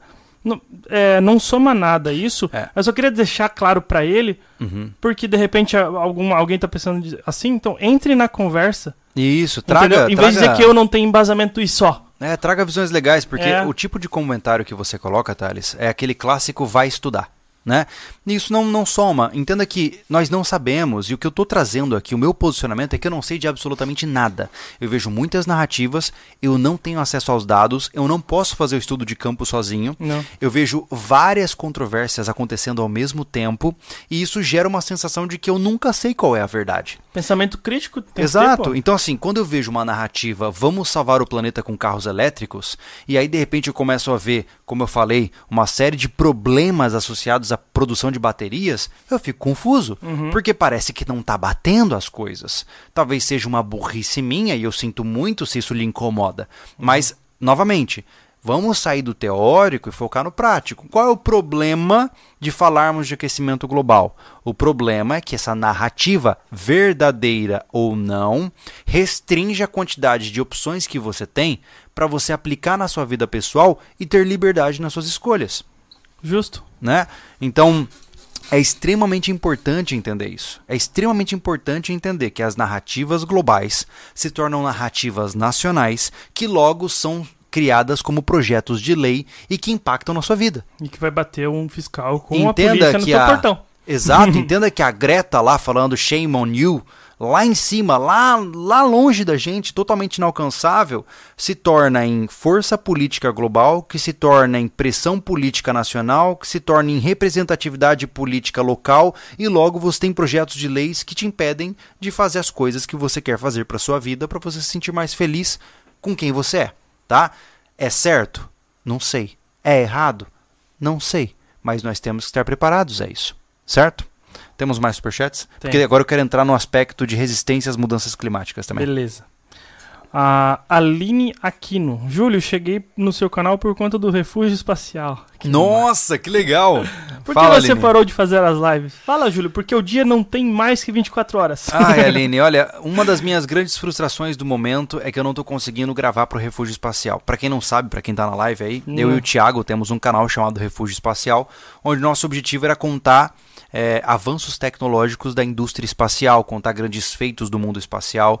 Só que a gente não, não, não tá dando. É, é, o meu trabalho tá assim, me tomando toda a minha complexidade, né? É. Mas quem sabe no futuro? O canal tá lá, É, tá não, criado. não tá morto. é, ele tá ali no canto, mas é, ele não nas tá morto. nossas cabeças ele não está morto Exato. ainda, né? Mas não dá tempo mesmo, gente. É verdade, Peço é verdade. desculpa por isso. Antônio Henrique, propriedade privada no Brasil é só uma ilusão, tá certo? O Carlos, o problema dos ativistas é que eles reclamam sem apresentar soluções. Esses dias o grupo da Greta estava protestando contra a energia eólica. Uhum. É basicamente e outra outra dica da ONU é manifeste-se. Uhum. Ótimo. Entendeu? E aí tem muitos outros, se você for né, ver, é, pesquisar superficialmente, outra dica é cobre políticas públicas. Ótimo. Entendeu? O quê? Entende? É. É, é, que simplesmente é só fazer. A, É. Que dica maravilhosa! Compra um carro elétrico de É como 200 tu, mil, cara, de um milhão. sim, eu- pois é, pois é. É um Compra um carro elétrico, dá, dá, me dá o dinheiro pra isso? É, exato. E, e não só isso, né? Mas o que ele pontuou é muito interessante. Parece que é, por conta do trauma de Pripyat, né? Nós abandonamos a melhor solução que nós havíamos encontrado ao longo da história inteira. Uhum. né? Agora ficam, a gente fica procurando painéis solares e sistemas eólicos e mil coisas, sendo que, pô, mano, a energia nuclear tava ali, cara. Ela tá ali, ó, tá pronta, tá perfeita e é segura. É segura, pô. Mas os acidentes, cara, que aconteceram foram muito propagados. Foram. É, então a opinião pública em relação à energia nuclear avacalhou tudo. Total. Né? E é uma grande tristeza isso, porque hoje a gente se mata para tentar gerar a mesma quantidade de energia que um- uma pilhinha de urânio. né? o que, que foi, Legal. cara? William Batista, o refúgio espacial é igual o porte do CAC. Ele está vivo nos nossos corações e mentes. Excelente. Parabéns. Parabéns. Essa foi boa. Essa Só foi que boa. o refúgio espacial não acabou. Não, que nem o porte pra cá. Isso não dava pra falar. Vamos lá. Ai, ai. Ah, e aí, enfim. Próximo vamos tópico. continuar. Vamos lá.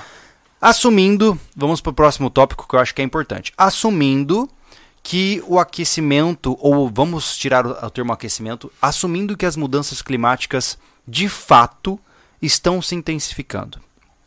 Independente de quem criou, independente de quem está desmatando e de quem está plantando, independente da Greta gritando shame on you, independente de qualquer coisa, tá? Vamos agora excluir toda, tudo, toda a conversa que nós tivemos até agora, certo?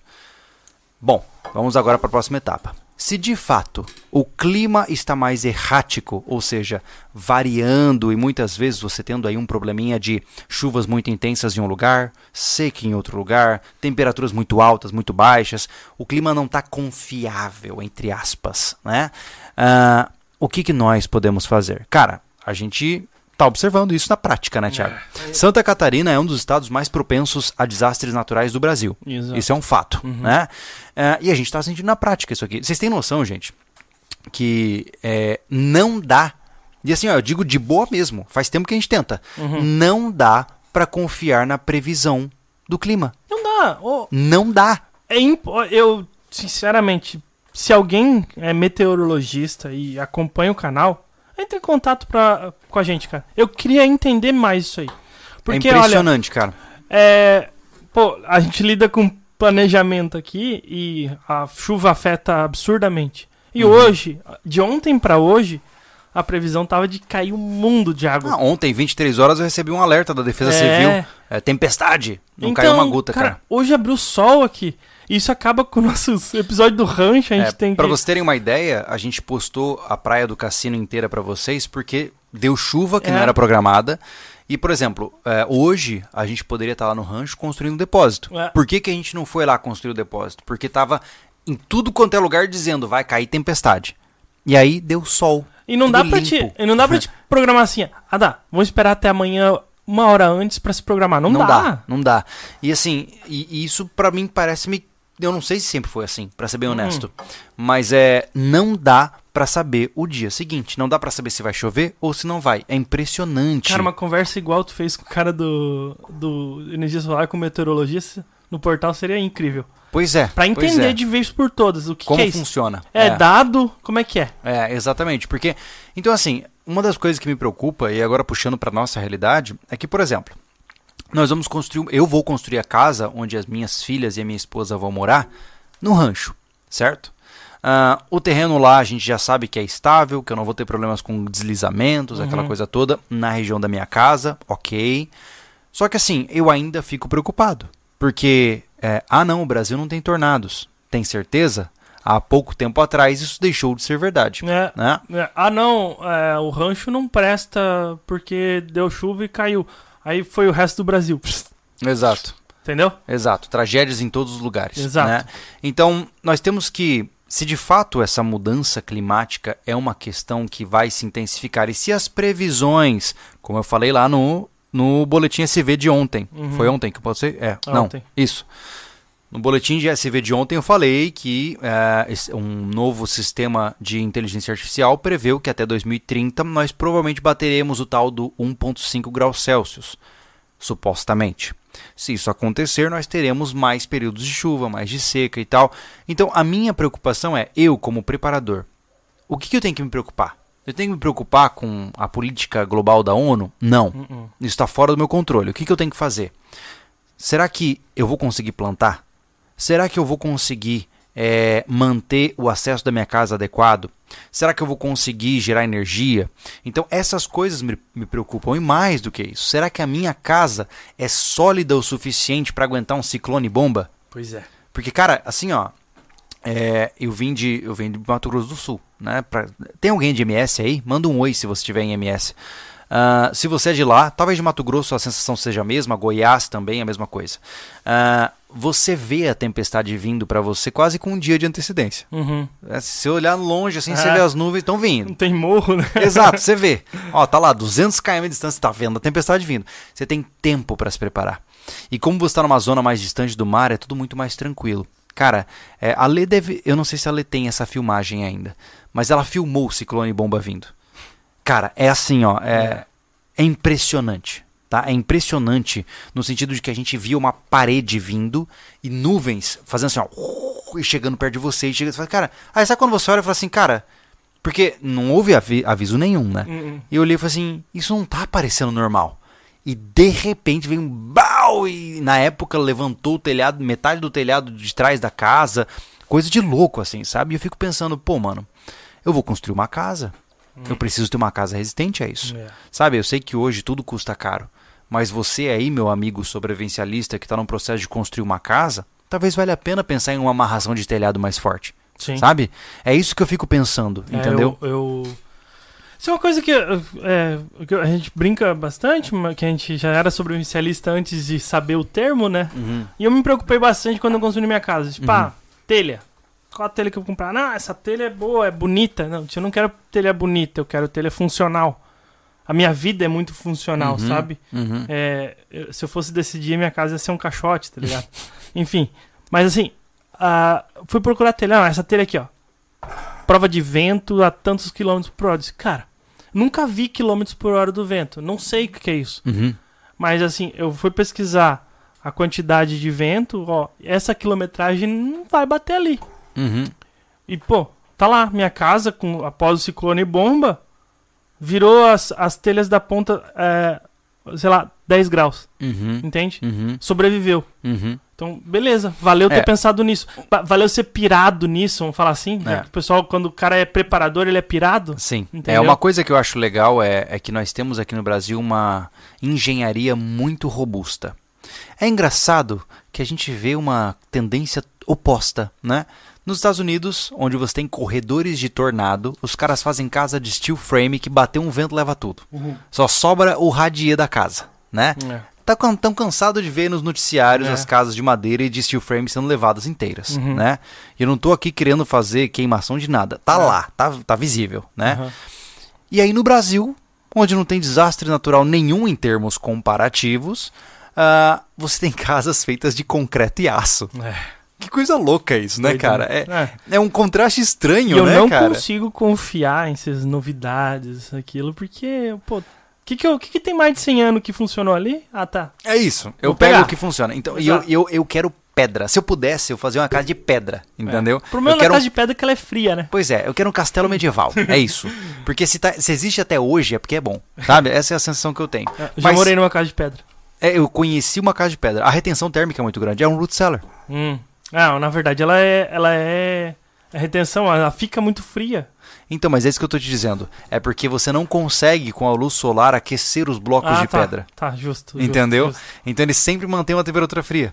Só que É, por outro lado, até. se você conseguir criar uma estratégia de aquecimento interno, no inverno, por exemplo, botar uma lareira, alguma coisa e deixar torando ali dentro, você é. vai ter ela quente Cozinha. por muito tempo. Exato, exato. É, Trata-se de retenção térmica. Uhum. Mas no que tange a, a desastres, eu penso assim, ó. é, preparadores né, e sobrevivencialistas. Estejam cientes de que, independente de ser teoria da conspiração ou não, Uhum. Independente de ser agenda global ou não, independente de ser os Illuminati dos reptilianos ou apenas pessoas gananciosas, talvez seja um momento de você pensar: será que a minha casa é forte o suficiente? Se de fato chover mais forte, Ué. será que vai inundar a minha área? Será que se der um vento mais forte, será que a minha casa vai sofrer? Essas coisas, elas importam, entende? O, o preparador, ele não precisa ser tão é, pilhado nisso. Cara, Uhum. para no primeiro gra- degrau do método científico. Observação. Uhum. Entendeu? O que acontece? Olha o que está acontecendo em Santa Catarina. Eu moro em Santa Catarina por gostar daqui e ter condições de ficar aqui. Logo eu me preparo para cá. Uhum. Entendeu? Eu não me preparo pro, pro Mato Grosso do Sul. Não. Entendeu? Então, ãh, observe e faça mediante aquilo ali. Se você tá no Mato Grosso do Sul e quer morar em Santa Cata- Santa Catarina, observe o que tá acontecendo aqui. É, eu vou te dizer, tá? É bem diferente. Então, bem diferente. não, mas é isso que. Porque assim. É como tu falou, é, que é surreal o que acontece aqui, o que é, o que é pirambeira na visão de um cara que mora na terra plana do, do Mato Grosso do Sul. Olha, eu quando tava em Mato Grosso do Sul era quase um terraplanista. porque eu não tenho morro. Então, cara, observe, observe realmente os fatos, o que acontece de verdade, entendeu? E se prepare para isso. Hoje a gente tá lá no, no, no morro, é, mas a gente vai fazer uma estrutura no máximo que a gente pode, Exato. entende? Exato. Claro, não tem como se preparar para tudo, isso a gente já falou. É, mas, mas, o Tiago, na minha concepção, é, o que mais me atrai no rancho não é a resistência a desastres naturais. A minha, meu- minha atração no rancho é a resistência a caos social. O rancho, é, por ma... entenda o seguinte, gente: é, morar no morro tem um custo mais alto. Se a gente tivesse comprado um terreno plano, o rancho já estaria outro patamar. Mas o que me atrai é construir uma casa no topo do morro, onde eu vejo a porteira e tenha alcance suficiente para chegar até ela em alta velocidade com metais pesados. Entende? É, essa é a grande sacada, né? E é o que mais me atrai. E a gente já entendeu que com um pouco de estrutura a gente consegue construir casas robustas para aguentar desastres naturais. E na live do portal falamos muito sobre isso. Uhum. O rancho ele é praticamente ele é incapaz de ser invadido por é, criminosos desorganizados. Não. Ele é incapaz, né? Mas isso fica pro futuro, né? Ou para assinantes do portal, Isso. tá? Para assinantes do portal. É melhor, exato. Aqui, aqui vai ser muita, muita Não, aqui é complicado. É. Aqui o bicho pega. Temos alguns comentários interessantes Vamos que nós podemos. O Moacir Gregório Tá Olha o Boa homem noite, aí. amigos, dirigindo e escutando os meus amigos. Abraços. Fala, Moacir, tá sumido, homem. Pô, inclusive, eu fiquei. Eu não sei se deu certo. Você tá pro Brasil? Se tiver, Ah, manda ele Não mensagem. me confirmou ainda, sabia? Ah, sem vergonha, olha aí. É pra quem não sabe, dia 26 de março é o dia que nós escolhemos como a, o dia do sobrevivencialismo. Para nós. Não, exato, não do sobrevivencialismo nacional, mas o nosso dia, certo? Uhum. Por quê? Por que dia 26 de março? Porque foi o dia da primeira postagem que nós fizemos no nosso site, que eu fiz no nosso site lá em 2011, é isso, né? Lá em 2011. Então no dia 26 de março de 2011 eu fiz a primeira postagem do nosso blog na época. Então, todo dia 26 de março, a gente convida algumas pessoas que têm maior proximidade conosco para passar o dia conosco, para a gente fazer oficinas, para a gente comer um churrasco, né, independente da sua baixa eficiência energética. É bom. exato. Ah, exato. por quê? É bom. É bom, é. É. bom, é bom. Então, enfim, se você quiser, no dia 26 de março, fazer um pequeno evento comemorativo e, e marcar a gente no Instagram, legal. A gente vai ficar muito lisonjeado. Uhum. No futuro, o meu objetivo, quando o rancho estiver mais estruturado, é a gente fazer um congresso nacional no dia 26 de março, Putz, onde a gente legal. bota lá 500 pessoas para aprender de tudo, e altos profissionais, e coisa girando, tudo no seu tempo. Ainda Hum. não dá, então a gente tem no máximo 50 pessoas. Adriane Medeiros. É, olá, rapazes. Qual a opinião de vocês sobre as casas pré-fabricadas? Adriane, assim, ó, eu, eu, o Thiago é o cara que ele tem uma visão mais da construção. Eu vou te dizer uma coisa importante, tá? Primeira coisa importante, eu não tenho pressa para construir a casa em que eu vou morar. Por que, que eu estou dizendo isso? Porque muitas vezes eu vejo que sistemas de construções se baseiam na rapidez da entrega. Né? Então, ah, casa container, pô, rapidão você constrói sua casa. Steel frame, ah, em um mês a casa pronta. Enfim, e eu acho isso legal, é uma revolução de várias formas, mas a minha escolha pessoal é se eu vou construir a casa onde eu vou morar com a minha família e o que há de mais precioso na minha vida são as minhas filhas e a minha esposa, eu não tenho pressa. Eu prefiro construir um castelo, entende? Então, as casas pré-fabricadas, elas vão ser muito mais baratas, né? No entanto, a gente tem ainda a discordar, Hum. né? Porque, por exemplo, eu cogitei essa possibilidade. Eu cogitei, eu pensei assim, cara, e se eu comprar um kit de casa e botar lá no rancho? Eu, eu juro pra vocês, eu pesquisei sobre isso. Eu falei pros guris, cara, a gente bota três casinhas de madeira no campo, né? Uhum. Cada um entra com a sua família pra morar no perrengue, pra juntar grana e morar na nossa casa quando ela estiver pronta. A matemática não faz sentido. Hoje, uma casa que suporta ali dois quartos de madeira, você vai gastar 40 mil. Com Hum. 40 mil reais eu faço a casa de bloco e moro nela sem reboco. É. Sabe? Então, eu tenho as minhas dúvidas se realmente faz sentido. É. Essa é a minha visão de leigo do assunto. O que, que você pensa, Thiago? Eu acho que a venda dela é, é bem baseada nisso, na rapidez. Uhum. Qualquer desses uh, estilos, é, você vai ver, o, o, o carro-chefe é a rapidez, entendeu? Ou ecologicamente correto. Tem, Aham. que- tem que- entendeu? É, isso me preocupa bastante, porque é, é o que tu fala, cara. Eu quero a minha casa pronta e que não caia, entende? Exato. Esse, essa, essa parte aí da rapidez não me importa. Ah, tô pagando aluguel. Tá, cara, mas planejar, Sim. entendeu? Se Sim. tu teve condições de comprar a casa, planejar pra comprar a casa, se planeja pra aguentar um tempo pra essa casa durar o suficiente. Isso faz parte do planejamento. Exato. É. É, e- não sei quem que teve aqui experiência com pedreiro, por exemplo. O pedreiro, eu já com prédio, a pressa faz coisa na, Ela na é inimiga obra. da perfeição. Não, mas é, é assim, ela é amiga do, do, do horrendo, do, Satanás. bizarro. Porque, cara, tem cada coisa que tu vê no- em obra, principalmente que vocês vão ver muito essa questão nas obras que, que dá pra fazer financiamento pela caixa, aquelas Hum. mais baratinhas. Hum. Minha, minha, Minha, casa, casa é minha minha vida. vida. Aham. Cara, surreal, tá? É mesmo. Surreal. Os assim, faz coisa um- bizarra ali que eu digo, cara, não tem o porquê ser isso. Mas é Uhum. porque tem que ser rápido pra passar a fiscalização da caixa e liberar o dinheiro. Hum, Entendeu? entendi. Essa rapidez, cuidado, não dá certo. Ah, casa pré-fabricada, é, f- tirando esse mérito da rapidez, esse slogan deles, é, ela é mais frágil.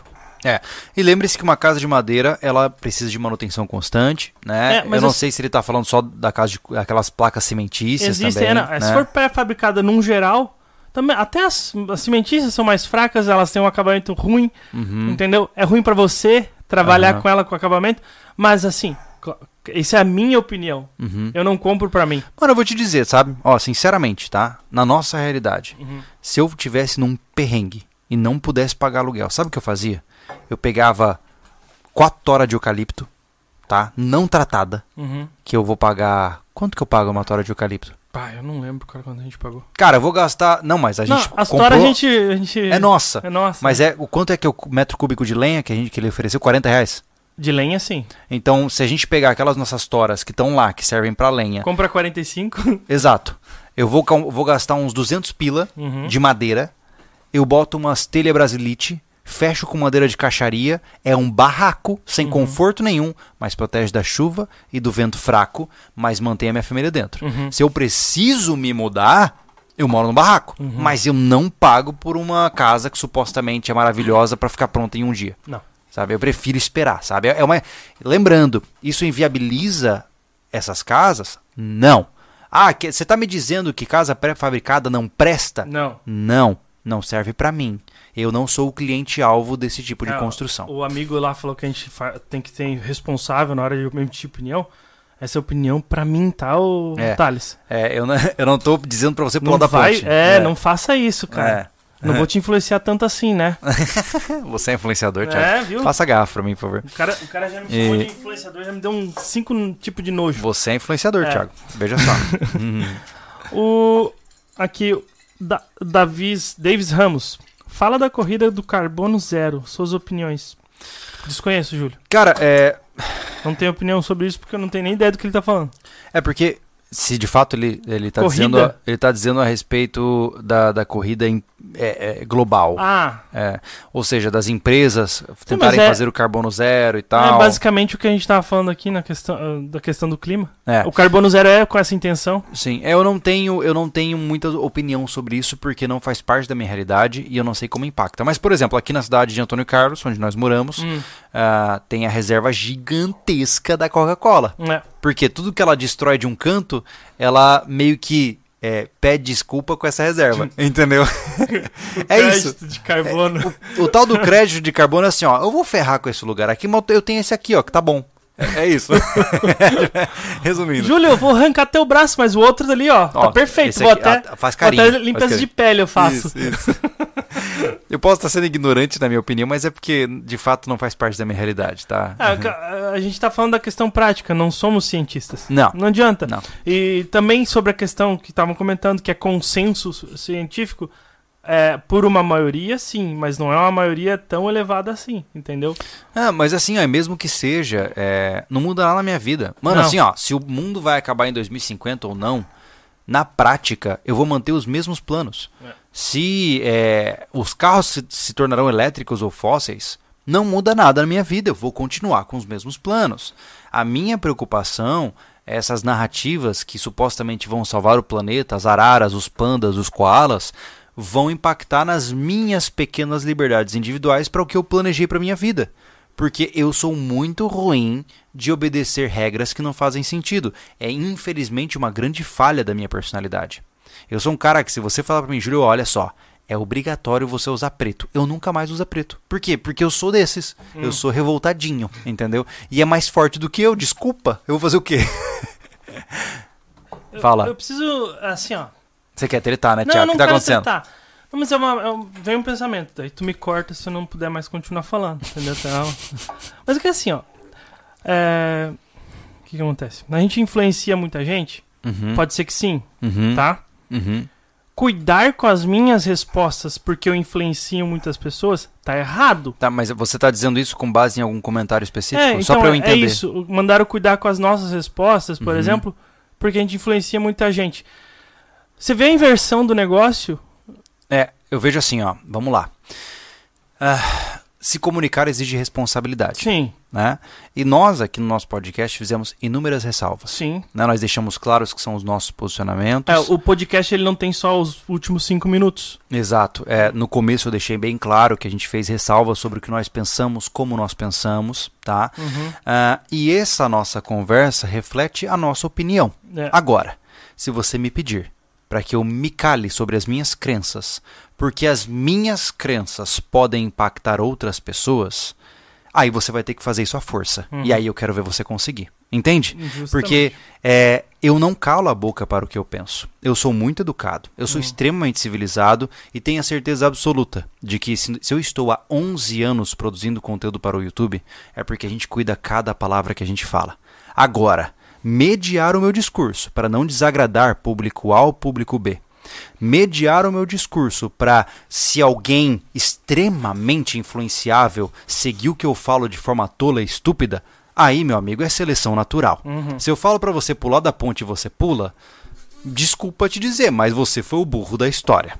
Então, ah, o sobrevivencialismo, aqui como instituição de ensino, porque o nosso canal visa a educação de maneira geral, a gente tenta fazer uma coisa bem tranquila. Mas no podcast é o nosso alívio criativo. É onde nós podemos conversar como amigos. Imagine que você agora está na roda de churrasco, né? E hora ou outra você vai ouvir baboseira, porque nós somos um pouco estúpidos e faz parte do jogo. Mas nunca, absolutamente nunca, peça para moderar o meu discurso. Porque aí você evoca um Júlio que não é dos melhores. Não, é, então, é, A gente vê muito problema, por exemplo, muito, vamos falar, eu não sei, a maioria aqui tem discernimento. E é o que a gente, pelo menos, tenta em vários vídeos do canal, Demais, É, cara. Demais. fazer você ter discernimento do que ouve. Porque é, o que a gente fala pode estar equivocada É, muitas vezes. Inclusive, eu vou fazer um vídeo, eu falei pro Thiago recentemente, puxando esse gancho, Uhum. né? Ah, eu tenho feito alguns vídeos eh, voltados para informar os potenciais problemas a nível global, né? Fizemos um vídeo sobre os potenciais reajustes pesados, as, as Uhum. crises financeiras de 2023. Fizemos um vídeo sobre a potencial ameaça nuclear. Aqui no podcast a gente conversa direto sobre potenciais ameaças. Isso porque nós somos um canal de preparação. Então a gente fala sobre ameaças e a gente Exato. pensa em como se proteger delas, né? E isso não significa que eu estou dizendo para você que o mundo vai acabar. Isso não significa que eu estou dizendo para você ficar sem dormir pensando que amanhã você vai morrer e a sua família também. Não. Significa que somos homens adultos, né? Somos adultos, ponto final, independente de homens ou mulheres, Uhum. que pensamos no futuro e criamos reservas para reagir a emergências. Se você discorda dessa linha de pensamento, se você acha que isso é alarmismo, talvez você é quem seja fraco e vulnerável demais.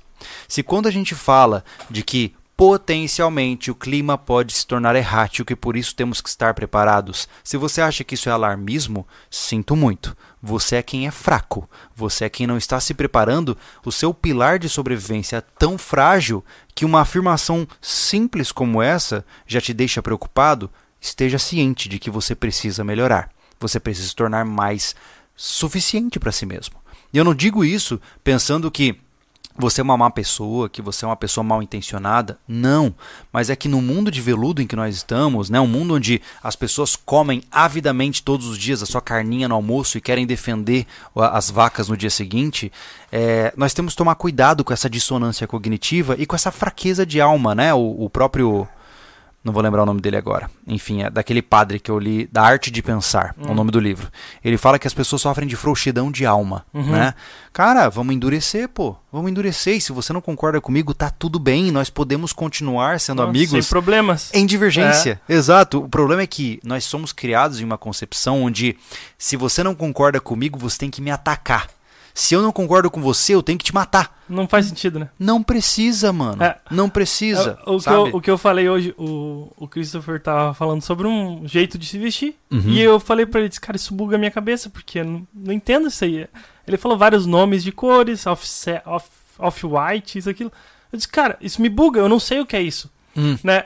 Daí ele disse, ah, não, mas uh, não é porque é sobre. Ele brincou, tá? Isso não foi uma discussão. Ele brincou, ah, mas não é porque eu sou sobrevivencialista do ranco, eu tenho que estar sempre preparado pro campo, né? Uhum. Eu disse, não, eu não tenho nada que ver com o que os outros pensam. Só, fala, só essa fala me buga. Uhum. E, e isso é uma conversa saudável, porque ele também falou brincando, conversamos e, e é isso, entendeu? É, eu acho é, que é difícil. Tanto é que esses caras estão na teia por causa Sim. disso, que a gente eh, Sim. quis cultivar esse tipo de a conversa. regra entendeu? básica é whatever floats your boat. Exatamente. Eu É. nunca quero influenciar, por exemplo, você a fazer uma coisa que você não quer. Exato. É, e, e só pra traduzir, é o que flutua o teu barco, meu amigo? Hum. Divirta-se. Só não bate no meu barco e tá tudo bem. Movimento do não me enche o saquismo. Exato, né? não me enche o saquismo. Gostei. Excelente. Vamos levantar a bandeira. Ó, o Carlos Daniel mandou um superchat aqui. O problema do clima não é extinguir toda a vida na Terra ou não. O problema é o perigo de acabar com as condições climáticas que suportam a nossa vida. Sim. É? É, eu acho que a, grande questão é que a gente é, finge salvar o planeta, mas a gente quer salvar a humanidade. Né? É. E a humanidade hoje, ela se construiu, inclusive, tem uma entrevista, cara, eu não sou muito fã do Canadian Prepper, né? É, Esse sim, toma. Assim, ó, eu não gosto muito dele, né? Mas tem um porém, tá? Hum, Recentemente ele fez uma entrevista com o Joe Salatiel. hum. O Joe Salatiel foi o criador do trator de galinhas. Hum. É, e, e ele traz uma visão fantástica sobre o buraco que nós nos colocamos. Uhum. Porque o que acontece? É, a sociedade moderna ela criou uma cadeia logística insustentável, onde você tem uma. Ele diz assim, ó, que, que quanto mais longe você está da fonte da comida, mais vulnerável você está. Uhum. Ou seja, por exemplo, que nem nós, nós moramos numa cidade ainda rural, né? Ah, na beira de uma grande cidade. Se por acaso houver um rompimento da cadeia logística local, nós ainda podemos bater palma na frente das propriedades e comprar alface, cebolinha, comprar porco. Mas é- Nós temos essa, nós podemos ir para a fonte.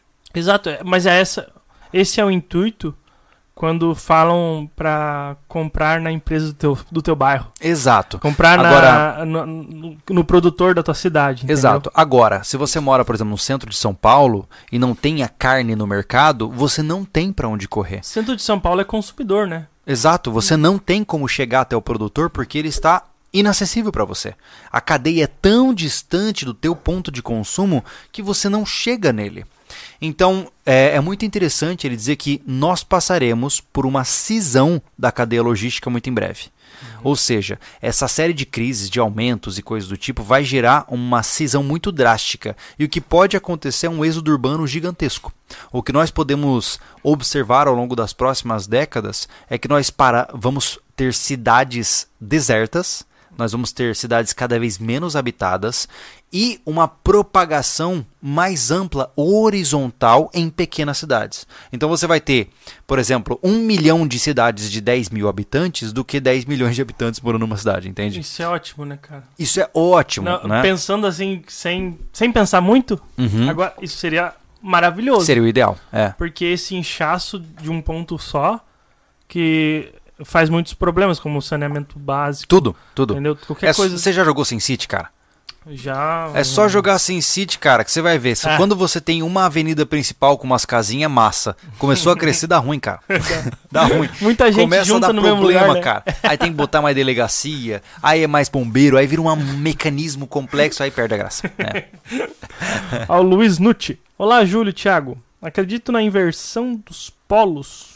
Ah, dos polos magnéticos. Se, Aham. se virar os cientistas, se virar os cientistas que dizem o que o Polo Sul será na Pana- Patagônia, não vai ficar frio por aqui? Olha, me falta conhecimento sobre esse assunto, É, meu cara. caro. É pelo eu, que eu... eu indico, vou falar antes qualquer Uhum. coisa, vai lá no Space Today, Hum. fala sobre essa questão que, que tá. Ele, ele, ele, eu gosto dele por causa disso, que ele traz na hora essas coisas assim, Uhum, essas uhum, explicações. Então, Space Today, uhum. ele explica perfeitamente isso e eu não me, não me atrevo a dar uma opinião sobre isso. Boa, boa. Eu não conheço o suficiente pra te dar uma opinião também, meu caro. É. Mas é, se serve de, talvez, de é, interesse, construa uma boa casa. É. né? A minha casa vai ter lareira, vai ter fogão a lenha. Eu, se eu tiver dinheiro para isso no futuro, né? Eu quero Hum. fazer um sistema de aquecimento por convecção do fogão a lenha passando por dentro dos quartos, Né? entendeu? Haja cobre. Pois é. E- eis o problema. Eis o problema. Cobre ainda pelo dólar, cara. e Meu não Deus. volta. Interessante, ele sobe por causa do dólar, ele não baixa. Olha aí. Quando o dólar baixa. Vou ter que fazer um OnlyFans, cara. Não, É isso. Pelo menos pro consumidor final é assim. é- Vou ter que vender pack de pé. E não vou vender nada. E, Inclusive no início da live falaram sobre a questão do, do meu chuveiro é pro OnlyFans, porque tem musiquinha. Ah. Pegaram- Que legal, cara. Então você parada. agora é, por- é produtor de pornografia. Não, não, OnlyFans, não tem nada a ver com pornografia. Ah, não, é. Desculpa, eu É. confundi. Não, eu confundi. é prostituição. Ah, então tá bom. Se- Mostrar nudez sem ganhar nada é sacanagem, né? Verdade. vamos, ganhar, vamos monetizar! Ai, meu Deus. Carlos, o problema do ativismo, ativismo. O problema do ativismo climático é que querem resolver um problema abstrato na política que basicamente garante que a gente vá pro buraco mais rápido. É, inclusive teve um caso interessantíssimo. Ah, é o Sri Lanka? Acho que é o Sri Lanka. Vão me corrigir no, no, no chat aí. Do que teve o tsunami lá. Não, não, não, não, então não é o Sri Lanka. Sri Lanka teve tsunami há, sei lá, 15, Santo 20 Deus. anos Ó, atrás. Eu, eu vou, eu alguém vai falar no chat, me, me diga aí. Um país, tá? É, ali pros lados do Nepal, se eu não me engano, alguma Hum. coisa para aqueles lados, tá? O presidente ele colocou como meta que o país ia se tornar sustentável e orgânico e verde. Hum. Resumindo, alguns anos depois o país entrou em crise, o cara teve que fugir do país de cruzeiro, é, de, de navio, quer dizer, porque invadiram o palácio, porque gerou uma pobreza gigantesca. Hum. Porque ele queria eliminar os métodos de agricultura moderna e gerou fome e inflação e uma coisa É? toda. É, Acaba com o defensivo pra ver. pois é, exato. Alguém vai falar aí, pro...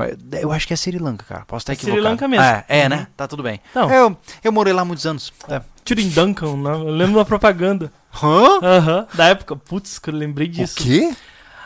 Há uns 15, 20 anos atrás, Meu! teve, o- teve o, o tsunami lá. Teve. E depois Foi no disso. Sri Lanka? Foi? Tem certeza? Tenho quase certeza. Porque eu lembro de uma propaganda da rádio que falava dois caras muito, né, drogadão, falando, ô, tu viu lá o tsunami, né, meu? Lá no Tiridankan. Olha, olha a memória do Eu cara. precisava falar isso. Ok. ok. Tá? O Dorel Honorato. O problema, da- homem. o problema das pessoas é que elas estão sempre esperando alguém dizer o que elas devem fazer.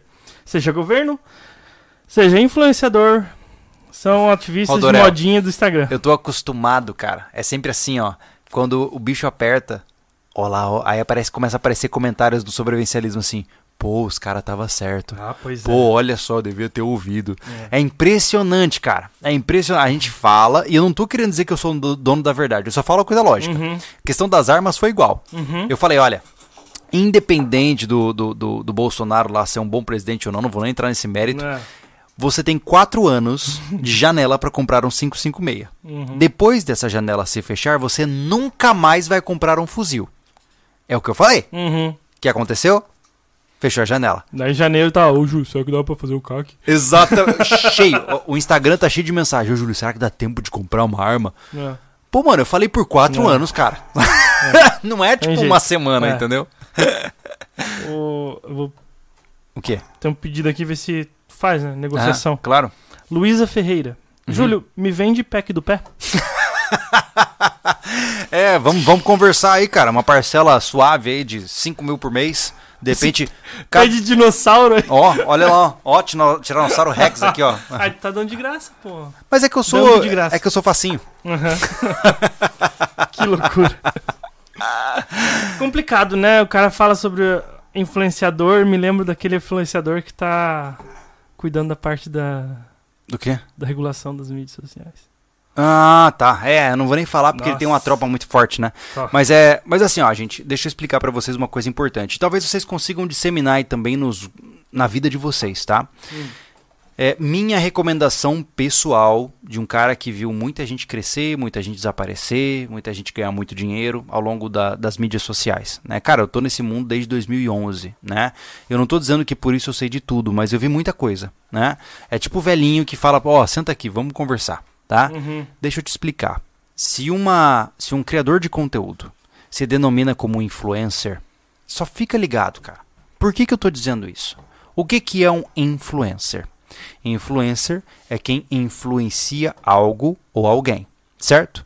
Isso significa que quando o cara fala que ele é influencer, ele é prepotente o suficiente para dizer que ele muda a vida de alguém para melhor ou para pior. Ele assume que o que ele faz, o que ele fala, é tão importante que muda a vida das pessoas. Para mim, isso é arrogância e prepotência. Então, bons criadores de conteúdo vão te dizer: cara, eu faço marketing, eu crio conteúdo para internet, eu faço vídeos, mas ele nunca fala que ele é influencer. Cara, Então, só guarda isso na cabeça, Já- tá? isso é uma coisa que eu, eu gosto de pesquisar, Hum, né? A questão do marketing, uhum, entendeu? E eu tô vendo muito. E Bom, enfim, quando alguém quer vender algo, ele faz uma copy. Uhum.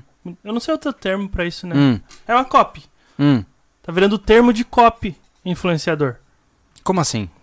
O cara consegue agarrar isso como um, como um gatilho mental de autoridade. Ah, entendi. Tipo, Entendeu? falar que você é doutor. Não, é, e só que a pessoa fala como influenciador. Entendi. Entendeu? Eu e tem, acho e que o- tem assim, não é pouco, né? O influenciador é o novo doutor, sabia? É. Porque, por exemplo, eu não chamo advogados de doutores, eles não têm doutorado. Exato, Eu não doutor chamo tem doutorado. ponto. Médico tem doutorado, senão Né? é só médico. Exato. Né? Aí a pessoa, Exato. a pessoa fez mestrado, Ele é mestre? é mestre? Exato. Então, é, chamemos as coisas pelos seus rótulos adequados. Sabe É. quando você é, vê aqueles filmes do cara chamando o demônio e ele fala assim, identifique-se! Então, é a mesma coisa. Você tem que aprender a chamar as coisas pelos nomes corretos. Quando você se equivoca por hipérbole, por exagero, você cria uma realidade exagerada à sua volta. As palavras que você usa moldam o seu futuro, moldam a sua realidade. Então seja muito consciente com cada coisa que você fala. Isso vai impactar diretamente em tudo que você vê na sua vida. Certo? Mas isso não tem a ver com aquecimento global. Não. É. É, e o Falcon, sinceramente, eu, eu, eu recomendei o Space Today porque ele é um bom. Ele é um bom. é, como é que fala? É, Comunicador? Comunicador nessa parte. E ele consegue falar com o leigo. Uhum, é verdade. Entendeu? É verdade. Ele não é dono da verdade também. É. Então, o cara, o Sérgio é cuidado com isso também. Não é porque É, eu falei. Eu fui lá no podcast Ciência Ele é de boa, Fim. né, cara, cara? eu conheci ele por fora das câmeras. O Sérgio é uma pessoa adorável, cara. Uhum. É um cara fantástico, trocando uma ideia muito legal. Foi por conta dele que a gente tem o telescópio. É. né? O cara é muito gente boa, tá? Então, é. Eu, eu não consumo co- o, o conteúdo do Sérgio com tanta frequência, Uhum. né? Porque hora ou outra eu vejo e tal, mas só. Mas é. Enfim, menos ódio. Né? Tudo É, cara, só, né? aquele negócio tenha discernimento. O É. Sérgio mandou uma informação É. pra leigo. É. E você pode ver. Inclusive, Depois dali você parte mesmo, pesquisa. o mesmo serve para o mesmo serve pro meu podcast lá do Ciência Sem Fim, né? Eu tô virando o olho assim 300 vezes, cara, Porque com essa o- interpretação. O meu. Quando eu fui pro Ciência Sem Fim lá do Sérgio Sacani, meu Deus, o chat ficou tóxico. Absurdo, né? O Juan Siqueira, tô esperando até hoje os- as chinelas estilo Jesus do, do Júlio pra comprar. Sandália. Tá perdendo de ganhar dinheiro. É verdade. É verdade. Se somar com a água de banho do Thiago, ficam ricos. Caraca, Thiago. É verdade. Olha aí, cara. Água de banho. A água tá indo pro ralo e você Aconteceu- podia vender, Aconteceu cara. uma parada assim, né? Água de banho, de, de venderem isso. Não é né? que aconteceu, acontece. É, tem- Acontece ainda. Desculpa te dizer, mas tem é, influencers vendendo até peido envasado. e eu não tô zoando. Quem me dera tá rindo com você agora. Não. Não, eu tô falando sério. Não. Sim. Eu vou até ler o próximo, não É. faz sentido. Desculpa, mas é verdade. Co- Ever- Emerson Coelho, compositor.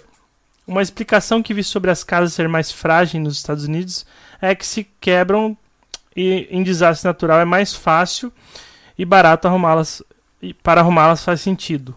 Ué, peraí, ele não teve Não, vírgula. entendi. Eu Entendi a lógica. É, Faz sentido. É verdade, assim. Porque se está fadado a destruir, Sim. que é melhor que seja de uma vez. É. porque meia parede de alvenaria é difícil de tu deixá-la igual novamente, né? É, eu não. Cara, eu não, eu não consigo entender essa lógica. Assim, eu entendi o contexto, mas eu não entendo a lógica. Tipo, eu não vou construir uma casa sabendo que um dia ela vai ser levada, tá ligado? Não, eu não consigo entender isso.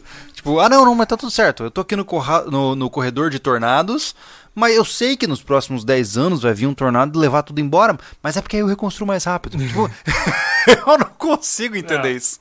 Eu entendo que a cultura lá é essa, né? Uhum. Mas é, é estranho pra caramba. É, né? É estranho, pra nós né? é estranho porque a gente não vive disso. né? Exato, é, Olha, é não- outro não- país que tem toda essa realidade. Exatamente. É igual a gente falar que a gente tem as- a época das chuvas que podem ter cheias e a gente Exato. pode não chegar ao centro da cidade, por exemplo. Exato. E o pessoal fala que, que não vive isso, acha que a gente é maluco, É. entende? Uhum, é verdade. É a tem vivência do negócio, é a observação e a vivência.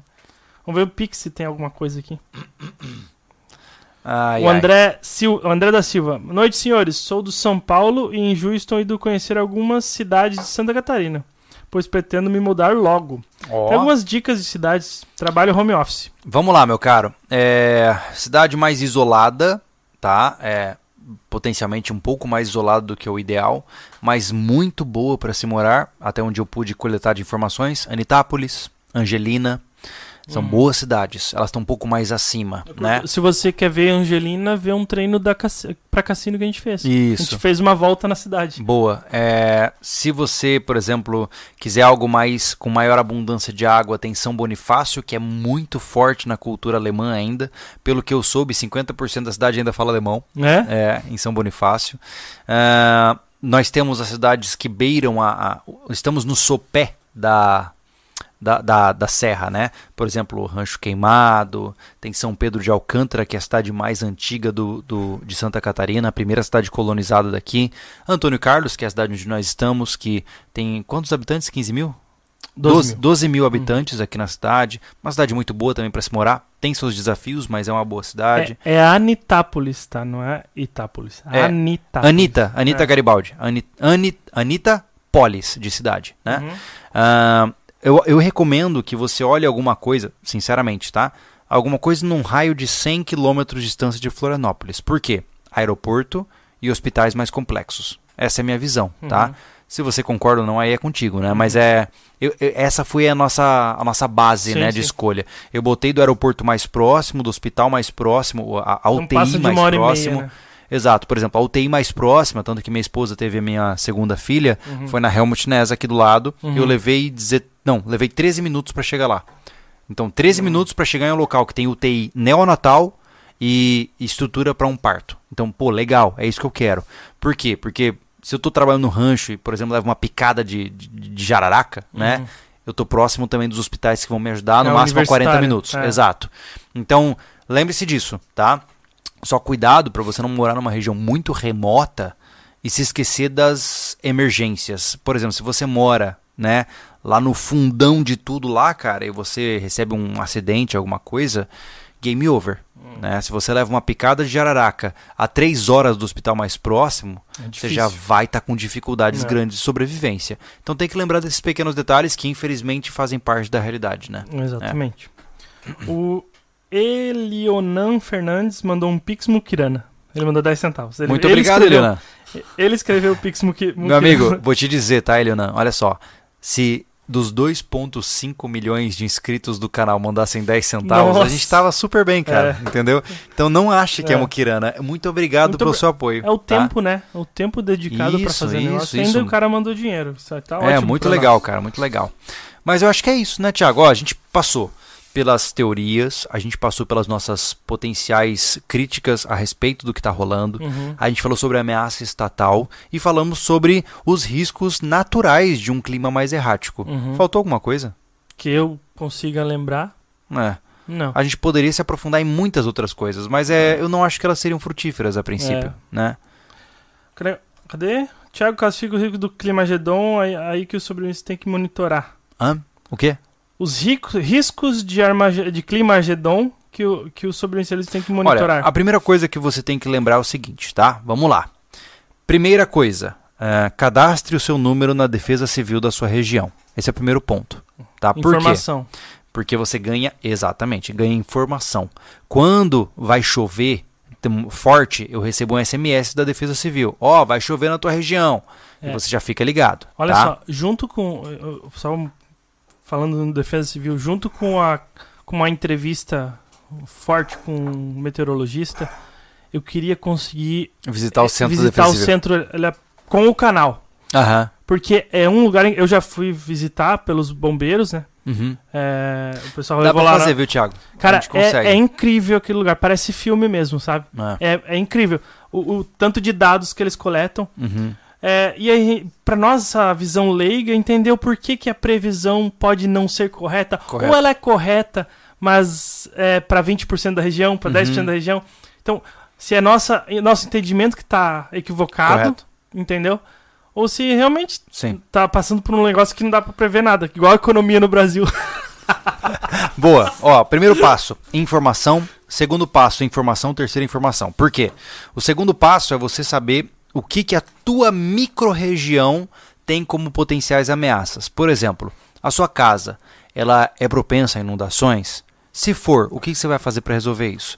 Ah, por exemplo, aqui em Antônio Carlos, é, uma vez a cada 12 anos, em média, Hum. tem uma grande chuva.